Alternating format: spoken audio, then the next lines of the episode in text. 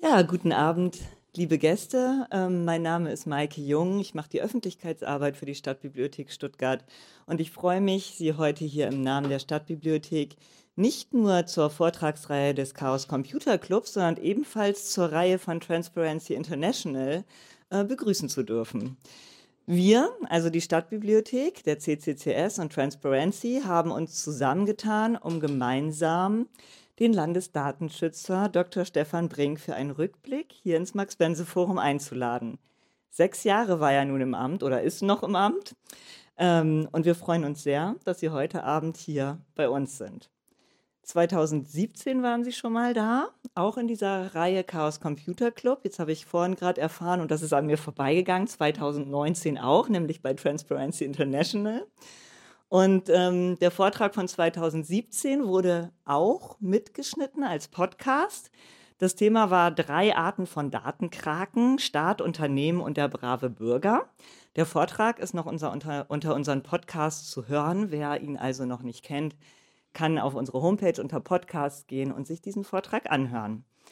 Genau, apropos, wir machen, wenn man es uns erlaubt, von all unseren Veranstaltungen einen Audiomitschnitt, der im Anschluss auf unserer Veranstaltungswebsite im Bereich Podcast hochgeladen wird, so auch heute. Falls Sie also später im Anschluss Fragen haben, ähm, gehen Sie bitte an unser Saalmikrofon, damit es aufgenommen werden kann. Wenn Sie nicht möchten, dass es aufgenommen wird, sagen Sie es einfach kurz vorher, dann schneidet unser Techniker ähm, das heraus oder äh, Sie gehen nicht ans Saalmikro, stellen Ihre Frage so und ähm, unsere Moderatoren werden die Frage ins Mikrofon wiederholen. Wir machen auch heute nicht nur einen Podcast, sondern ich begrüße auch die Gäste im Livestream, weil wir heute auch streamen und das Video wird auch im Anschluss online bleiben. Ja, mehr Informationen habe ich gar nicht äh, äh, äh, zu überbringen. Äh, ich danke dem Chaos Computer Club und Transparency International wie immer für die gute Zusammenarbeit und gebe das Wort weiter an Hanno Wagner vom Chaos Computer Club. Danke.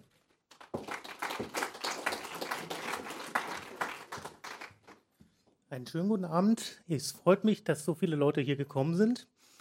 Äh, ich erinnere mich noch gut an unsere erste Begegnung mit Dr. Stefan Brink weil im Gegensatz, im Gegensatz zum vorigen Datenschutzbeauftragten ist er auf uns zugekommen und hat uns einfach mal gefragt, habt ihr nicht Lust, mal vorbeizukommen, damit wir ein bisschen reden, was wir gemeinsam oder was wir gemeinsam stemmen können, was wir machen können, wo wir uns gegenseitig befruchten können. Ich fand, das war ein sehr, ein sehr guter Ansatz und auch ein sehr gutes Gespräch, wo wir mit mehreren unserer Vereinsmitgliedern hingegangen sind. Und daraus hat sich unter anderem dann der nächste Vortrag entwickelt und noch ein paar andere äh, Formate, die wir dann gemacht haben. Und deswegen freut es mich auch, dass wir quasi am Anfang und am Ende dabei sein können. Und freue mich, dass wir das mit Transparency International gemeinsam machen und äh, koordinieren konnten. Und insofern gebe ich jetzt weiter an meinen Kollegen von Transparency, Inter von Transparency International.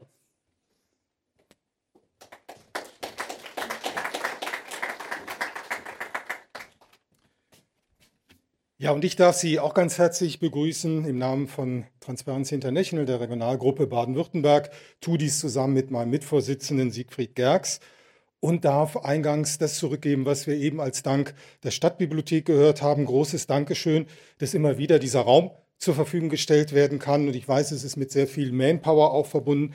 Und deswegen auch an Sie, Frau Jung, ein herzliches Dankeschön an Sie und Ihrem Team, dass wir hier regelmäßig zu Gast sein dürfen. Und.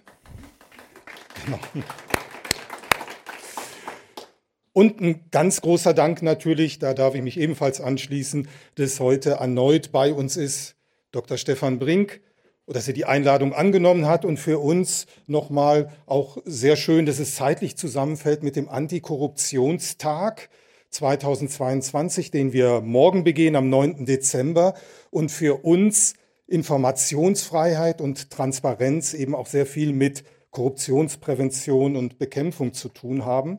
Und so setzen wir uns in der Regionalgruppe Baden-Württemberg eben nicht nur für die Weiterentwicklung der Verwaltungsvorschrift Korruptionsverhütung und Bekämpfung zu einem echten Antikorruptionsgesetz für Baden-Württemberg ein, sondern auch für eine Weiterentwicklung des Informationsfreiheitsgesetzes zu einem Transparenzgesetz.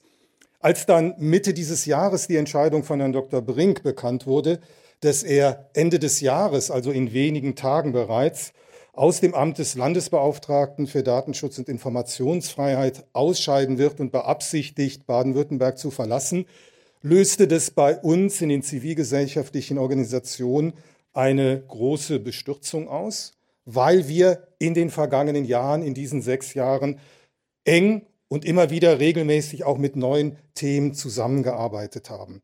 Gemeinsam mit Mehr Demokratie, dem Netzwerk Recherche, der Open Knowledge Foundation haben wir von Transparency vor der Landtagswahl 2021 den zivilgesellschaftlichen Entwurf eines Transparenzgesetzes vorgelegt. Und der Entwurf, der Gesetzentwurf ist im Rahmen eines Fachprojektes an der Hochschule für öffentliche Verwaltung in Kehl entstanden. Und Sie haben uns damals begleitet mit einigen Impulsen und waren persönlich auch an einem Blockwochenende bei uns in Kehl. Und gemeinsam mit Mehr Demokratie, dem NABU und Transparency International haben wir das Bündnis Baden-Württemberg Blick durchgegründet. Das Bündnis fordert die zügige Einführung eines Transparenzgesetzes auch in Baden-Württemberg und wir freuen uns und hoffen, dass auch als weiterer Bündnispartner dann auch der Chaos Computer Club gewonnen werden kann. Auf den dritten EFG Days Anfang Oktober dieses Jahres in Freiburg haben Sie einen eigenen Entwurf für ein Transparenzgesetz vorgelegt, der den Anwendungsbereich des Gesetzes um Umweltinformationen erweitert. Die kommunalen Spitzenverbände haben sich gleich nach der Veröffentlichung gegen ein Transparenzgesetz gewandt mit dem Hinweis, dass man in der jetzigen Situation mit einer Vielzahl von Krisen in den Verwaltungen bereits genügend damit zu tun hat, überhaupt die öffentliche Verwaltung aufrechterhalten zu können. Und insofern denke ich, haben wir gemeinsam ein weiteres Thema, an dem wir dranbleiben werden, dranbleiben müssen. Und deswegen bin ich auch ganz genau jetzt dann gespannt darauf, was Ihre Einschätzung ist der vergangenen sechs Jahre, Ihre Arbeit hier in Baden-Württemberg. Wo steht Baden-Württemberg in Sachen Informationsfreiheit und Datenschutz heute? Was konnte erreicht werden? Aber auch, was fehlt? Was fehlt noch, um zu anderen Bundesländern wie zum Beispiel Hamburg in Sachen Transparenz der Verwaltung aufzuschließen? Werden wir nach Ihrer Einschätzung noch in dieser Legislaturperiode ein Transparenzgesetz erleben, so wie es ja im, schwarz, im grün-schwarzen Koalitionsvertrag vereinbart wurde? Und hat die Einbeziehung der Kommunen, die für uns besonders wichtig ist, weil die Lebensqualität der Menschen entscheidet sich ja in den Kommunen, und deswegen die Einbeziehung der Kommunen in den, in den, Anwendungsbereich eines Transparenzgesetzes hat dies aus Ihrer Sicht noch eine Chance nach den Stellungnahmen vom Gemeindetag und Landkreistag. Und von daher, wir freuen uns auf Ihren Vortrag, verbunden auch eingangs nochmal sehr ausdrücklich den Dank für die gute Zusammenarbeit in den vergangenen sechs Jahren. Dankeschön.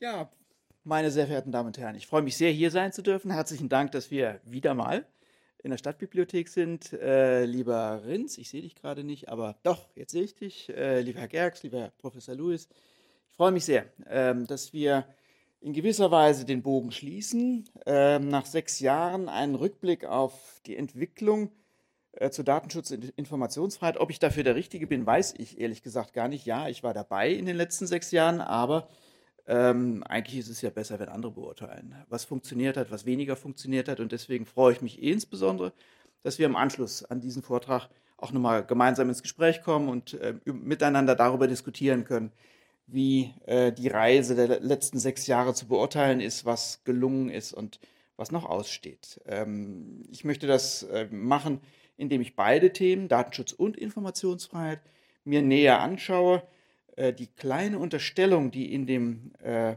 Vortragstitel enthalten ist, äh, was ging voran in den letzten sechs Jahren, äh, übergehe ich einfach mal. Ich glaube schon, dass einiges vorangegangen ist, aber ähm, auch das muss man sich sehr genau anschauen. Nicht in allen Bereichen, würde ich sagen, haben wir tatsächlich eine Vorwärtsentwicklung äh, zu sehen. Es gibt auch wirklich Bereiche, ähm, spätestens im Rahmen der Pandemie haben wir das gesehen, äh, wo wir äh, sehr stark darauf aufpassen müssen, dass die ähm, für, für, uns alle mehr oder weniger erwartete äh, positive Entwicklung, ähm, ob die auch tatsächlich so stattfindet. Sechs Jahre Arbeit ist ähm, sehr umfangreich, logischerweise, sehr viele Einzelaspekte, auch viele Punkte, die für uns als Aufsichtsbehörde wichtig waren, aber für die Bürgerinnen und Bürger vielleicht doch eher zweitrangig. Deswegen habe ich mir gedacht, steigen wir mal damit ein, dass wir uns ein paar Zahlen angucken. Nämlich Zahlen lügen ja selten. Ähm, das sind die Zahlen äh, aus dem Tätigkeitsbericht ähm, 2021 und die, ähm, ich zeige sie Ihnen auch gleich nochmal im Vergleich, äh, 2016, 2017 bis 2020. Da kann man einiges ablesen. Sie können zunächst mal objektiv sehen, ähm, dass uns im Jahre 2021 knapp 5000 Beschwerden erreicht haben. Das ist äh, für eine ja, überschaubare Behörde, nenne ich uns mal, relativ viel. Das ist eine hohe Last, äh, die, mit der wir äh, zu kämpfen haben. Ähm, vielleicht als Orientierungspunkt ähm, 2017 ähm, hatten wir etwa 35 Mitarbeiter. Wir haben uns stark vergrößert. Äh, 2022 sind wir bei ähm, mehr als 80 Mitarbeitern gelandet. Also wir haben uns tatsächlich mehr als verdoppelt. Das ist toll. Das ist auch im Wesentlichen der äh, einerseits der Datenschutzgrundverordnung zu verdanken, andererseits bestimmten auch internen Entwicklungen, die wir hinter uns gebracht haben. Trotzdem bleibt natürlich die Zahl von 5000 Beschwerden eine sehr hohe. Äh, und äh, daraus können Sie auch schon ablesen, dass es uns nicht gelungen ist, auch auf absehbare Zeit nicht gelingen wird, alle Beschwerden uns vollständig anzuschauen, sie zeitnah zu bescheiden, wir haben nach wie vor eine hohe Anzahl von absolut berechtigten Beschwerden, äh, wo also tatsächlich auf einen Missstand hingewiesen wird, wo ähm, auch rechtswidrige Datenverarbeitung zum Gegenstand genommen wurden, die wir tatsächlich nicht oder jedenfalls nicht zeitig ähm, uns anschauen können. Sehr vieles endet tatsächlich damit, dass wir die sogenannten Verantwortlichen, also die Unternehmen, äh, gegen die Beschwerden vorliegen oder die öffentliche Verwaltung, anschreiben, kontaktieren, sie auf eine Problematik hinweisen, vielleicht noch abfragen, wie deren Position dazu ist äh, und äh, dann aber schon relativ schnell das Verfahren wieder schließen. Das geht bei der Größenordnung, die wir, äh, selbst bei der, die wir erreicht haben, und wir sind inzwischen die größte, die stärkste ähm, äh, Landesaufsichtsbehörde in Deutschland mit dieser Größenordnung. Ähm, das äh, geht äh, letztlich ähm, nicht, jedenfalls dann nicht, wenn Sie ähm, noch weitere Schwerpunkte setzen wollen. Wenn Sie nicht nur zu einer beschwerdebearbeitenden Stelle werden wollen, sondern wenn Sie auch eigene Schwerpunkte setzen wollen, wenn Sie auch nach außen wirken wollen, wenn Sie eigene Themen angehen wollen. Und davon zeige ich Ihnen gleich das eine oder andere. Also, wir halten fest, hohe Anzahl von Beschwerden. Zweitens schauen Sie auf die Datenpannenmeldung. Über 3000, die uns da äh, im Jahr 2021 erreicht haben.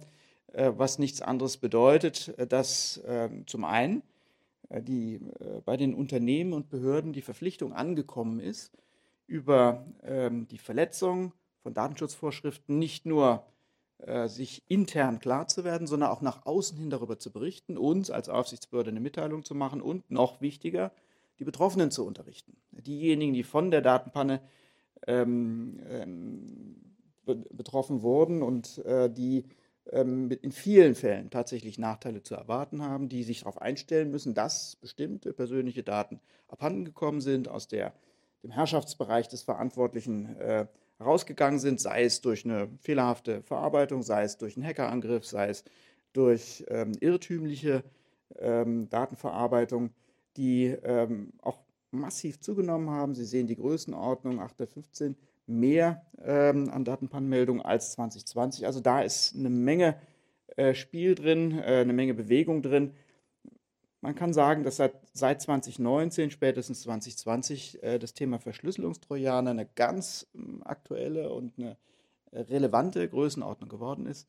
Äh, sehr viele, äh, nicht nur Unternehmen, sondern auch Behörden sind in den vergangenen zwei, drei Jahren über solche Angriffe lahmgelegt worden, auch äh, kritische Infrastruktur, auch äh, Krankenhäuser zum Beispiel, die ähm, dann äh, für ganz erhebliche Zeit ihre Arbeit einstellen mussten. Also eine schwierige Entwicklung, die wir im Auge behalten. Es gibt inzwischen eine Fülle von staatlichen Stellen, die sich um solche Thematiken, also insbesondere um Cybercrime, kümmern. Äh, es gibt ähm, eine eigene ähm, Stelle, die vom Innenministerium geschaffen wurde, äh, und die immer besser ausgestattet wird, um auch eine schnelle Reaktion, insbesondere von Unternehmen, ermöglichen zu können. Es gibt die Beratung logischerweise von uns, vom Landesdatenschutzbeauftragten. Es gibt auch die Beratung äh, und die ähm, Eingriffsmöglichkeiten, die äh, von Seiten des Landesamts für Verfassungsschutz ähm, gegeben werden, die in erster Linie von Behörden wahrgenommen wird, aber auch von dem, dem einen oder anderen Privaten. Sie merken also schon, da stellen wir uns auf, insgesamt auch als staatliche Stellen und versuchen, ähm, ja, dagegen anzuwirken. Für uns in Baden-Württemberg seit 2017 der wichtigste Teil, und das ist eine der wesentlichen strukturellen Maßnahmen, die ich hiermit nach Baden-Württemberg bringen durfte, ist, dass die Beratung im Zentrum unserer Aufgaben stehen. Klar, wir sind eine Aufsichtsbehörde, das heißt, wir können auch munter sanktionieren, wir können Bußgelder verhängen, wir können Verwarnungen aussprechen, wir können Anordnungen auch gegenüber öffentlichen Stellen äh, treffen und auch durchsetzen. Da sind wir insbesondere seit 2018, seit der Datenschutzgrundverordnung wirklich stark geworden und können das ähm, äh, nicht nur ähm, anprangern oder mit äh, Beschwerden oder mit Rügen versehen, sondern äh, wir können tatsächlich eingreifen und auch Vorgänge abstellen. Ich erinnere daran, dass wir im Jahr 2020 auf diese Art und Weise äh, dem Tübinger Oberbürgermeister ausgeredet haben, ähm, illegale Listen über Ausländer zu führen. Ähm, das war äh, eine der wenigen Anordnungen, der, eine der wenigen Untersagungen, die wir treffen mussten. Ähm, in der Regel sind die Kommunen, die wir ansprechen, auf fehlerhafte Datenverarbeitung, auf Rechtsverletzungen bei Bürgerinnen und Bürgern ähm, ganz einsichtig und äh, lenken dann auch bei. Aber nicht in allen Fällen. Deswegen ist es gut, dass wir diese starken Durchsetzungsmöglichkeiten haben. Und ähm, klar, das ist für die eine oder andere Behörde eine Überraschung, wenn sie selbst einen Verwaltungsakt bekommen, äh, nämlich von einer ähm, Aufsichtsbehörde.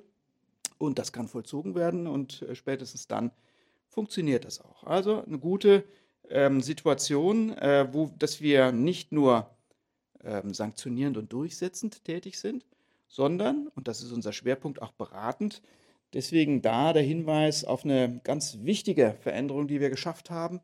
Ähm, ganz toll unterstützt übrigens äh, von unserem Landtag. Unser Parlament hat uns ähm, die Idee äh, eines Bildungszentrums, BIDIP, Bildungszentrums äh, für Datenschutz und Informationsfreiheit in Baden-Württemberg, ähm, ja, sehr freundlich abgenommen. Äh, das Parlament hat uns geglaubt, dass das ein guter Weg sein kann, insbesondere Bürgerinnen und Bürger zu beraten, Workshops auszurichten, Schulungen, auch Schulungen für verantwortliche Stellen, das Ganze spezifisch zu machen, äh, in den meisten Fällen übrigens kostenlos anzubieten. Äh, wir haben inzwischen eine Fülle von öffentlichen Veranstaltungen in dem Bereich. Ein Schwerpunkt ist jetzt geworden, da gehe ich nachher nochmal drauf ein, dass wir insbesondere im schulischen Bereich dafür sorgen wollen, dass äh, Lehrerinnen und Lehrer, aber auch ähm, die Administratoren in Schulen besser, genauer, versierter mit dem Thema Datenschutz umgehen können, dass die äh, Programme zum Beispiel, die in Schulen eingesetzt werden, ähm, ja, mit Verstand und mit Bedacht eingesetzt werden und dass die vielfältigen Herausforderungen, die auch in dem Bereich die Pandemie mit sich gebracht hat, äh, natürlich auch digital bewältigt werden, aber auf eine schonende Art und Weise, auf eine Art und Weise, die insbesondere die Rechte der Schülerinnen und Schüler nicht einschränkt. Die Idee, ein Bildungszentrum zu gründen, ist vom äh, Parlament sehr freundlich aufgenommen worden und wir sind wirklich massiv unterstützt worden, äh, dieses erste Bildungszentrum bei einer äh, Landesdatenschutz- und Informationsfreiheitsbehörde zu errichten. Ähm, die zeitlichen Umstände waren allerdings denkbar ungünstig. Ähm, das haben Sie mitbekommen. Wir hatten eine Pandemie. Und äh, damit sind wir, da sind wir mitten reingerasselt äh, mit unserem äh, Bildungszentrum, das natürlich darauf angelegt war, in Präsenz zu schulen. Wir haben das aber, würde ich sagen, ganz ordentlich hinbekommen, direkten Kaltstart ähm, in Sachen Online-Schulung hinzulegen, also auf die Präsenzveranstaltung zu verzichten und all das, was wir uns vorgenommen haben, online anzubieten. Und das hat sehr schön funktioniert und inzwischen sind wir ja nicht nur im Bildungszentrum, sondern ich glaube, man kann sagen, gesellschaftlich inzwischen dabei, so wie wir heute streamen und so wie wir heute aufzeichnen und im Netz zur Verfügung stellen, so äh, haben wir in vielen Bereichen gelernt, äh, dass Präsenz äh, äh zwar nicht vollständig ersetzbar ist, aber sehr gut zu ergänzen ist durch Online-Angebote und genau das haben wir auch im Bildungszentrum probiert. Wenn man sich die Zahlenreihe anschaut, dann sieht man, welche in vielen Bereichen stürmische Entwicklung äh, die Thematik des Datenschutzes genommen hat. Schauen Sie an, 2016 zum Beispiel bei den Beschwerden hatten wir gerade mal 2000 und die Zahlen haben sich bis 2021 mehr als verdoppelt. Ja.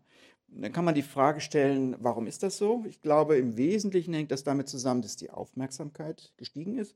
Die Datenschutzprobleme haben sich äh, in den letzten äh, fünf, sechs Jahren nicht verdoppelt, aber die Bürgerinnen und Bürger achten stärker drauf.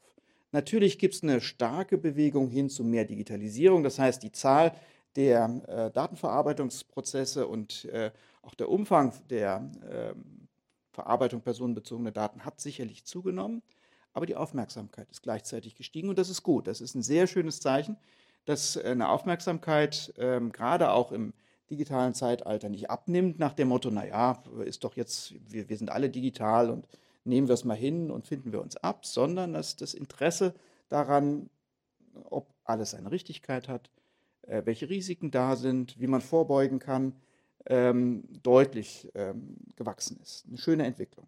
Eine schlechte Entwicklung sehen Sie in der zweiten Zeile bei den Kontrollen.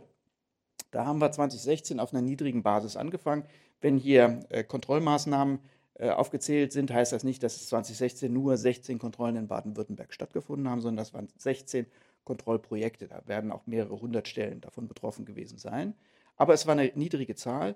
Dort, wo wir eigentlich hin wollten, können Sie 2019 ablesen. Da hatten wir nämlich tatsächlich wirklich eine massive Anstrengung unternommen, nicht nur wie 2018 die frohe Botschaft von der Datenschutzgrundverordnung zu verbreiten, sondern gleichzeitig dann, nachdem wir gepredigt haben, 2019 zu schauen, ob es gewirkt hat. Ob also tatsächlich das neue Recht bei den Unternehmen und in den Behörden angekommen ist. Und wir haben 2019 111 ähm, äh, Kontrollprojekte durchgeführt, bei denen über 10.000 Stellen in Baden-Württemberg tatsächlich kontrolliert wurden. Da waren Online-Kontrollen dabei natürlich, aber auch Vor-Ort-Kontrollen. Das war die Größenordnung, wo ich gerne hin wollte. Damit war ausgewogen nicht nur äh, über die Neuerungen der Datenschutzgrundverordnung reden, sondern dass wir auch wirklich schauen, wird das akzeptiert, wird das umgesetzt, wirkt das? Und Sie sehen dann an den nächsten Zahlen, 2020, 2021 äh, ist uns das weggebrochen. Auch das war pandemiebedingt in den ähm, wirklich schwierigen Phasen, ähm, Anfang Mitte 2020 und auch nochmal 2021, war es aus verschiedenen Gründen nicht darstellbar, die Kontrolldichte aufrechtzuerhalten. Es war weder für die Mitarbeiterinnen und Mitarbeiter meines Hauses zumutbar, ähm, sie in Bereiche reinzuschicken, von denen wir nicht wussten, ob sie sich da gut und sicher aufhalten können. Und auch für Unternehmen äh, und Behörden ist es äh, natürlich eine Problematik, äh, sich von äh, Personen kontrollieren zu lassen, die äh, möglicherweise über das datenschutzrechtliche Risiko noch andere Risiken mitbringen. Deswegen haben wir das deutlich zurückgefahren. Da müssen wir, wenn wir, ähm, was ich stark hoffe, tatsächlich die pandemischen Auswirkungen äh, in Bälde hinter uns lassen, äh, dass wir da wieder Anschluss finden. Die Kontrolle gehört dazu. Es geht nicht darum, über Datenschutz zu drangsalieren oder ähm, ja, zu kleinteilig zu werden, äh, zu wenig Luft zu lassen, aber die Kontrolle ist Teil des Prozesses. Reicht nicht zu predigen, man muss auch schauen, ob die Worte angekommen sind. Worauf wir äh, wirklich stolz sind in Baden-Württemberg, ähm, das können Sie in der dritten und vierten Zeile ablesen. Das sind unsere Beratungen, die wir durchgeführt haben. Das sind die Beratungsleistungen, nicht nur gegenüber ähm, Bürgerinnen und Bürger. Die sind hier übrigens meistens gar nicht aufgeführt, weil die in der Regel telefonisch ablaufen, sondern auch, und das ist eine süddeutsche Spezialität, gegenüber sogenannten verantwortlichen Stellen. Das heißt, wir beraten auch Unternehmen.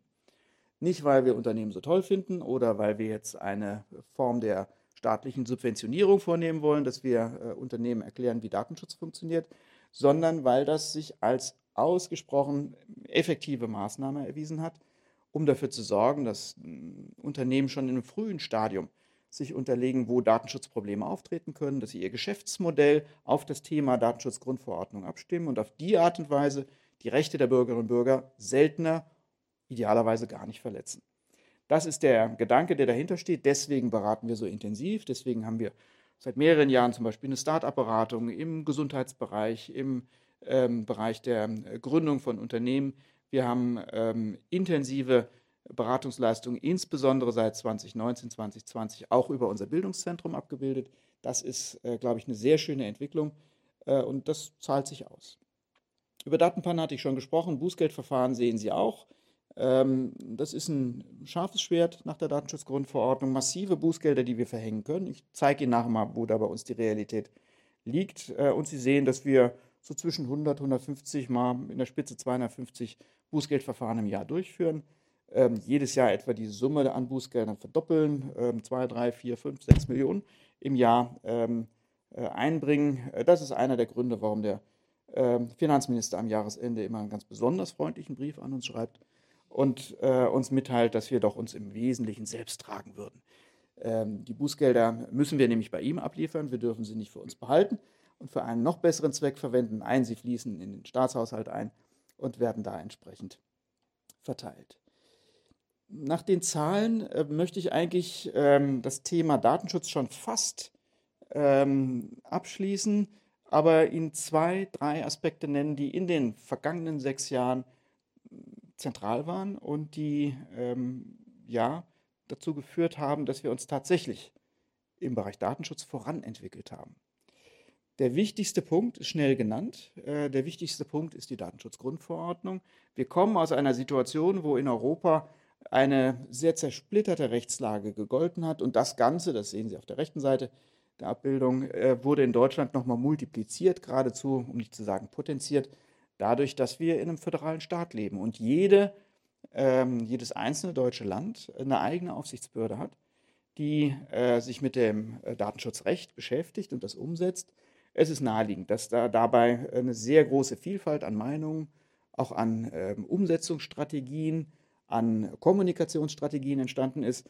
Und das äh, musste äh, logischerweise zusammengeführt werden. Es wurde durch äh, zusammengeführt, Sie wissen es, 2018 mit der Datenschutzgrundverordnung, einem europäischen Recht, das einheitlich gilt und das äh, einheitlich tatsächlich auch umgesetzt und angewendet wird von den Aufsichtsbehörden in Europa. Ein Prozess, der sehr, sehr spannend ist. Damit möchte ich Sie jetzt nicht langweilen, weil das in erster Linie Juristen und Verwaltungsrechtler interessiert, aber wir sind jetzt tatsächlich Teil einer europäischen Verwaltung geworden super spannend, weil die Verwaltungskulturen in Europa sehr unterschiedlich sind. Also wenn wir mit den Iren oder mit den Ungarn darüber sprechen, wie ein ordentliches Verwaltungsverfahren aussieht, da kriegen wir sehr unterschiedliche Antworten. Und zu glauben, dass wir Deutschen das jetzt besonders gut könnten, gibt es keinen Anlass, das zu glauben, sondern ähm, auch die anderen europäischen Länder haben eigene Strukturen entwickelt, eigene ähm, Verwaltungsüberlegungen, die unseren in vielen Bereichen überlegen sind. Äh, wenn Sie sich bestimmte Kommunikationsstrukturen anschauen, wir sind in Deutschland immer noch ganz stark geprägt vom preußisch, preußisch-hierarchischen Modell der Verwaltung, die sozusagen mit Befehl und Gehorsam funktioniert, wo es klare Über-Unterordnung gibt. Wir sehr, sind sehr strukturiert in Deutschland. Alles ist gut aufgeräumt und im Prinzip weiß jeder, was er zu tun hat. Aber die Kommunikation mit den Bürgerinnen und Bürgern ist dabei häufig auf der Strecke geblieben. Da sind andere Staaten viel weiter, viel besser. Auch die gerade im Datenschutzbereich immer wieder gescholtenen Iren, äh, machen das von der Kommunikation ja ganz hervorragend. Ja, also die machen erstmal, wenn sie, bevor sie den Verwaltungsakt erlassen, machen sie erstmal einen runden Tisch und holen alle ran und fragen, äh, wie es denn äh, idealerweise gelöst werden könnte. Das kostet Zeit. Das führt zu Unruhe, im Datenschutzbereich auch. Ja, die Iren sind, gelten so ein bisschen als die ähm, ja, äh, Letzten im Geleitzug, die äh, letztlich durch ihre sehr ähm, bedächtige Vorgehensweise ähm, Schwierigkeiten machen, die Grundverordnung einheitlich und straff durchzusetzen. Aber sie haben eine Verwaltungskultur, die durchaus ihre Berechtigung hat. Mehr Kommunikation mit den Bürgerinnen und Bürgern ist ja etwas, was man auch aus Sicht von Transparency mit Sicherheit nicht schlecht finden wird.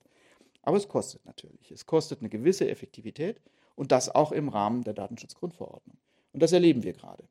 Wir sehen, dass die Grundverordnung äh, wirklich überall umgesetzt wird, dass sie eine starke Ansage ist. Dazu sage ich später noch zwei Worte, äh, dass nämlich dieses europäische Recht nach außen ganz stark verteidigt wird, dass wir den Rest der Welt, jenseits der EU, ähm, schon ähm, unter Druck setzen, damit, dass wir sagen, wenn ihr zu uns kommt, wenn ihr auf unserem europäischen Markt eure Waren anbieten wollt, wenn ihr hier äh, über Webseiten erreichbar seid oder Dienstleistungen anbietet, dann gilt unser Recht. Dann müsst ihr euch der Grundverordnung unterwerfen. Und das ist eine starke Ansage für Unternehmen, die zum Beispiel überhaupt keinen Sitz in Europa haben und die sich dann wundern, ein US-amerikanisches Unternehmen, das von uns dann einen Bescheid bekommt. Äh, schöne Grüße, ihr habt gegen die, gegen die Grundverordnung versto verstoßen. Das muss man erstmal sich klar machen, was das heißt. Eine europäische Verwaltung, die europäische Verwehr Werte tatsächlich letztlich weltweit durchsetzen möchte. Hoher Anspruch. Ähm, Durchsetzung ist in dem Pro Bereich ein starkes Problem. Wir kriegen vieles noch nicht hin.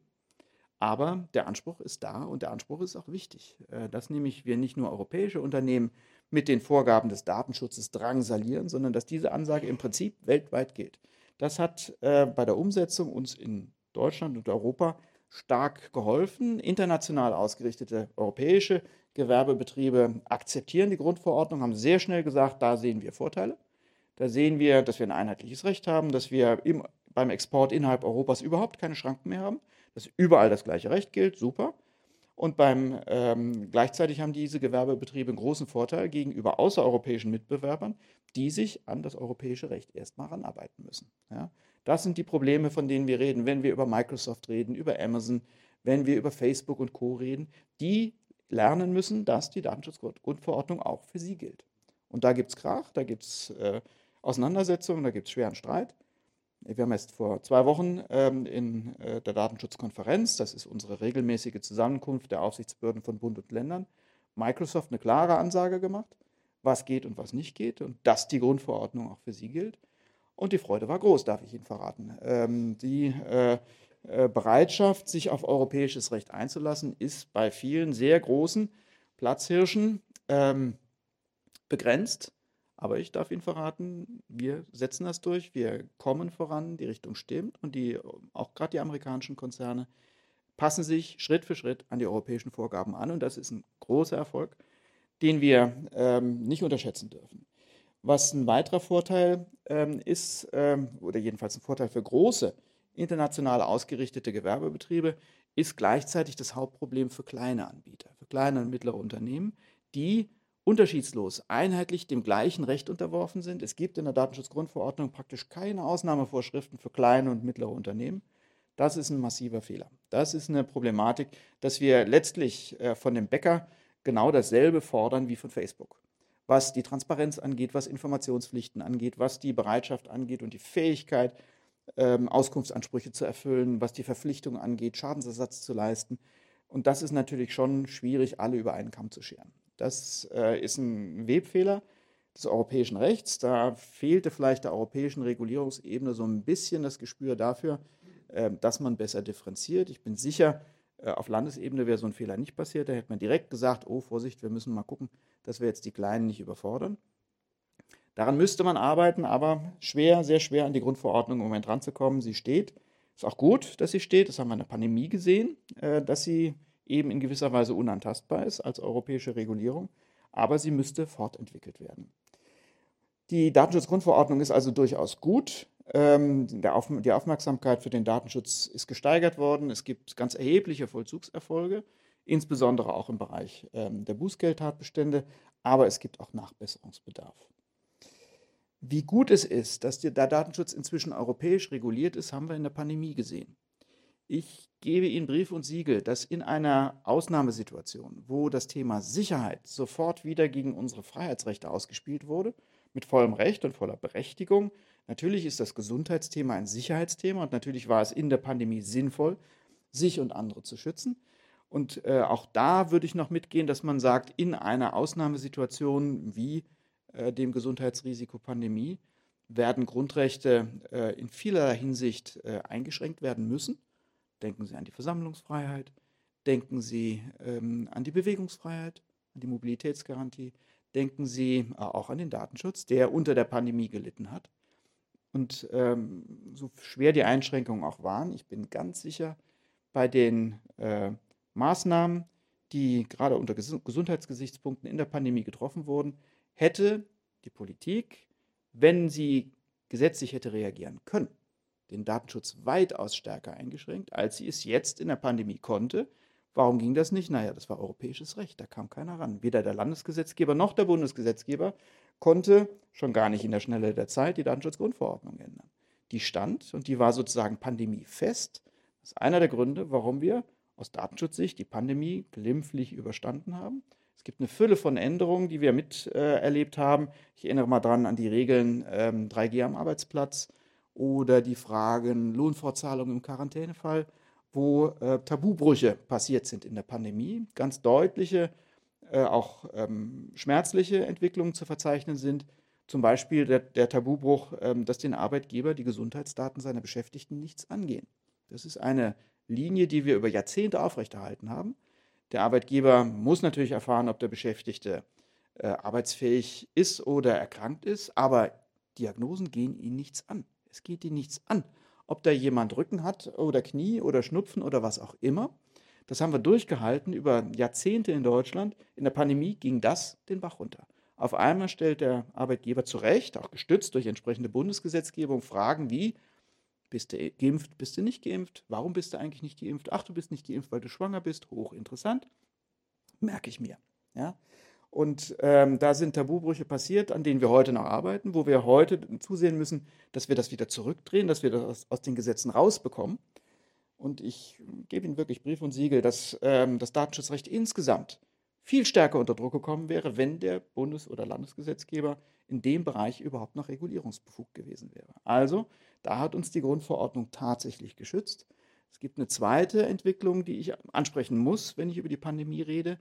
Und das ist eigentlich die, die mir in den vergangenen sechs Jahren am stärksten Kopfzerbrechen bereitet hat und mich auch ja, schon in bestimmten Bereichen schockiert hat. Das war die Bereitschaft unserer Verwaltung in den schmerzlichen Höhepunkten der Pandemie 2020, 2021 sich an Recht und Gesetz zu halten. Das muss ich leider so deutlich sagen. Ich war bis zur Pandemie, bis 2019 fest davon überzeugt, dass unsere Verwaltung, unsere Gesundheitsämter, unsere Sicherheitsbehörden, unsere allgemeine Verwaltung ähm, immer und einschränkungslos sich äh, darum bemühen wird, das geltende Recht einzuhalten, sich an Gesetze hält. Davon war ich überzeugt. Und das hat auch wirklich lange funktioniert. Wenn wir Fehler entdeckt haben, zum Beispiel im Bereich des Datenschutzes, dann ging, ging das häufig auf Unwissenheit zurück oder eine gewisse Nachlässigkeit, Fahrlässigkeiten würde ich mal sagen. Aber dass Behörden gezielt und bewusst das Gesetz brechen, das habe ich erst in der Pandemie gesehen. Und das ist eine bittere Erfahrung. Ähm, ich nenne Ihnen zwei, drei Beispiele, die ähm, wirklich mein Vertrauen darin, dass staatliche Stellen sich vorbehaltlos und ausnahmslos ans Recht halten, erschüttert haben. Ein Beispiel ist, dass in der frühen Phase der Pandemie äh, Polizeidienststellen, äh, die aus einer Mischung aus Furcht und dem Willen, den, die eigene Handlungsfähigkeit zu erhalten, sehr daran interessiert waren, welche Bürger sind äh, mit Covid infiziert und welche nicht. Das kann man zunächst mal verwaltungsmäßig nachvollziehen, wenn die Polizei, äh, die sucht sich ja sozusagen ihre Kundschaft nicht aus. Äh, wenn die Polizei einen Bürger festnimmt und äh, mit der grünen Minna irgendwo in Haft fährt, dann ist es natürlich mit einem enormen Aufwand verbunden, äh, wenn sie feststellen, oh, der war infiziert. Dann muss der äh, Wagen zunächst mal aus dem Verkehr gezogen werden und muss sehr aufwendig äh, wieder gereinigt werden, desinfiziert werden. Und wenn sie das ein paar Mal gemacht haben, dann ist die Polizei nicht mehr einsatzfähig. Gleichzeitig haben sie natürlich die Situation, wo äh, Polizistinnen und Polizisten unmittelbar konfrontiert werden mit Bürgern, die infiziert sind. Und es gibt, auch das ist kein Zweifel, sehr unliebsame Zeitgenossen, äh, die genau auf dieser Schiene gesegelt sind. Die also, wenn sie festgenommen wurden, erstmal dem Polizisten kräftig ins Gesicht gespuckt haben und gesagt haben, übrigens, ich habe Corona und du jetzt auch. Da habe ich natürlich Verständnis dafür, dass die Polizeibeamtinnen und Beamten wissen wollen, ob der wirklich infiziert war, ob es ein Risiko gibt und wie sie damit umgehen. Kein Verständnis habe ich dafür, wenn Gesundheitsämter, und das ist in der frühen Phase der Pandemie mehrfach passiert, von sich aus infizierten Listen an die Polizeipräsidien herausrücken, wo ähm, bei dem durchaus verständlichen Hintergrund, den ich Ihnen geschildert habe, Polizeipräsidenten dann beim Landrat angerufen haben und gesagt haben, hör zu, ich muss hier meine Leute schützen. Gib mir mal die Liste mit den Infizierten, sodass, wenn wir irgendwo rausfahren, wir erstmal checken können, sind da eigentlich Infizierte oder nicht. Und dann können wir uns entsprechend schützen. Das war ein krasser Rechtsbruch. Nicht nur die Anforderung durch die Polizei war illegal, sondern insbesondere auch das Verhalten einer ganzen Reihe von Gesundheitsämtern, diese Gesundheitsdaten rauszurücken. Das ist ein Tabubruch. Das ist das Erste, was man in Gesundheitsämtern lernt, dass man Gesundheitsdaten von Bürgerinnen und Bürgern nicht rausgibt. An niemanden, schon gar nicht an Sicherheitsbehörden. Und das ist passiert. Und das war schockierend und das war nochmal schockierender aus Sicht einer Aufsichtsbehörde, die diese Fehler sieht, sie bemängelt und dann auf Widerstand stößt bei staatlichen Stellen, die sagen, wir wollen das aber weitermachen. Und die Auskunft übrigens, das ist kriminell, was ihr macht, das ist strafbar, das würde ich nicht tun, hat nicht dazu geführt, dass dieses Bedürfnis befriedigt werden konnte. Ja, dass die äh, Sicherheitsbehörden sich zurückgezogen haben und gesagt haben, na, wenn das so ist, dann hören wir da mal, mal damit auf. Wir haben sehr intensive Verhandlungen gebraucht und mit guter Unterstützung durchs Innenministerium, um Lösungen zu finden, die durchaus nachvollziehbaren Interessen, was die Sicherheit unserer Sicherheitsbehörden angeht, ähm, erfüllen zu können. Aber äh, es war ein hartes Stück Arbeit, äh, da staatliche Stellen dazu zu bekommen, sich schlicht und ergreifend an Recht und Gesetz zu halten. Und das finde ich wirklich problematisch. Das zeigt, dass in Drucksituationen, in Ausnahmesituationen auch Selbstverständlichkeiten wie die rechtsstaatliche Bindung unserer Verwaltung unter Druck geraten. Und dass es dann auch unsere Aufgabe als Datenschützer war, das in Erinnerung zu rufen, dafür zu sorgen, dass das wieder abgestellt wird. Ein anderes Beispiel, was sich ein bisschen weniger drastisch anhört, aber auch uns große Probleme bereitet hat, war der Bereich Schulen. Wir wissen alle, äh, welche wirklich immensen äh, Herausforderungen die Schulen in der Pandemie erlebt haben, wie groß die Bemühungen der Lehrerinnen und Lehrer waren, auch zum Beispiel während Phasen des Lockdowns noch Kontakt zu den Schülerinnen und Schülern zu behalten und äh, so eine Art Unterricht anzubieten. Und ähm, wie wirklich groß die Herausforderung war. Ähm, wofür ich überhaupt kein Verständnis habe, ist, dass in der frühen Phase der Pandemie unser Kultusministerium damals einen Brief an alle Schulen geschrieben hat, äh, in dem stand drin, ja, wir wissen, dass die Frage der Kommunikation mit Schülerinnen und Schülern über E-Mail oder über Videokonferenzsysteme schwierig ist. Wir debattieren darüber seit Monaten und Jahren mit dem Landesbeauftragten. Wir wissen, dass bestimmte Produkte nicht datenschutzkonform einsetzbar sind. Jetzt aber ist Pandemie und jetzt macht, was ihr wollt. Hauptsache, ihr erreicht die Schülerinnen und Schüler. Setzt ein, was ihr habt. Auf geht's. Das sind Stellungnahmen von Seiten einer staatlichen Stelle, die nicht akzeptabel sind. Ja, man kann sehr lang darüber nachdenken, und das haben wir natürlich auch gemacht als verantwortungsvolle Aufsichtsbehörde. Wo greift man ein? Was lässt, man laufen? Wo schaut man weg? Wo findet man Brücken? Wo baut man Brücken? Wo äh, weicht man aus? Aber die Ansage von Seiten eines Ministeriums, macht, was ihr wollt, rechtliche Bindungen existieren in dem Bereich nicht mehr, das geht so weit. Das darf nicht sein. Wenn wir auf diese Art und Weise mit unseren Rechtsbindungen umgehen, brechen wir ja nicht nur äh, formales Recht, sondern es wird immer in Rechte von Bürgerinnen und Bürgern eingegriffen. In dem Fall in die Rechte der Schülerinnen und Schüler, ihre persönlichen Daten eben nicht bei einem rechtswidrig handelnden Dienstleister ähm, zu finden. Äh, das sind ähm, ja wirklich Grundfesten, äh, äh, an denen die Pandemie rüttelte. Und ähm, es hat in vielen Bereichen tatsächlich erheblicher Überzeugungsarbeit auch meiner Kolleginnen und Kollegen in der, in der Behörde bedurft, um da wieder auf einen vernünftigen Stand zu kommen. Die Bürgerinnen und Bürger haben sofort reagiert. Ganz interessant, äh, auch in den Zahlen ablesbar, äh, dass die Beschwerdezahlen über Verhalten öffentlicher Stellen in der Pandemie sprunghaft nach oben gegangen sind. Wir haben in den vergangenen Jahren, ich habe Ihnen die Zahlen seit 2016 gezeigt, eigentlich immer so eine Verteilung gehabt, dass mehr als drei Viertel der Beschwerden, die uns erreichen, sich gegen Private, also gegen Unternehmen richten. Ja, das waren die großen Datenkraken, um die es ging. Das war Datenverarbeitung bei Unternehmen, wo die Bürger sagten, will ich eigentlich nicht. Im öffentlichen Bereich waren die Bürger meistens zufrieden und haben, waren eigentlich ähm, davon überzeugt, dass ihre Daten bei den Behörden, im kommunalen Bereich, auch äh, bei anderen Landesbehörden in guten Händen sind und dass sich eigentlich alle an Spielregeln halten. In der Pandemie hat sich das gedreht. Da kamen auf einmal die Beschwerden, was macht eigentlich das Gesundheitsamt mit meinen Daten? Was macht die Polizei mit meinen Daten? Da ist auch das Grundvertrauen der Bürgerinnen und Bürger, dass in der öffentlichen Verwaltung schon alles gut läuft, tatsächlich erschüttert worden. Ja, das sehen wir an den Zahlen, die bei uns landeten. So, ähm, ich muss aufpassen, dass ich hier nicht zu lange erzähle. Wir wollen ja auch noch miteinander ins Gespräch kommen und wir haben vor allen Dingen noch den wichtigen Bereich der Informationsfreiheit. Deswegen ganz kurz nur im Überblick, äh, wie haben wir reagiert? Wir haben uns auch in den letzten Jahren verändert. Ich mache es ein bisschen fixer. Äh, wir haben uns äh, wirklich schwerpunktmäßig auf Beratung eingelassen, haben ähm, in vielen Bereichen auch die Art und Weise, wie wir kommunizieren, wesentlich verändert, haben insbesondere Handreichungen rausgegeben, auch an Bürger gerichtete Informationen, zum Beispiel unten links sehen Sie die Informationen über die Nutzung von Videokonferenzsystemen. Ähm, was, wo ist das Problem bei Zoom? Wo ist das Problem bei WebEx?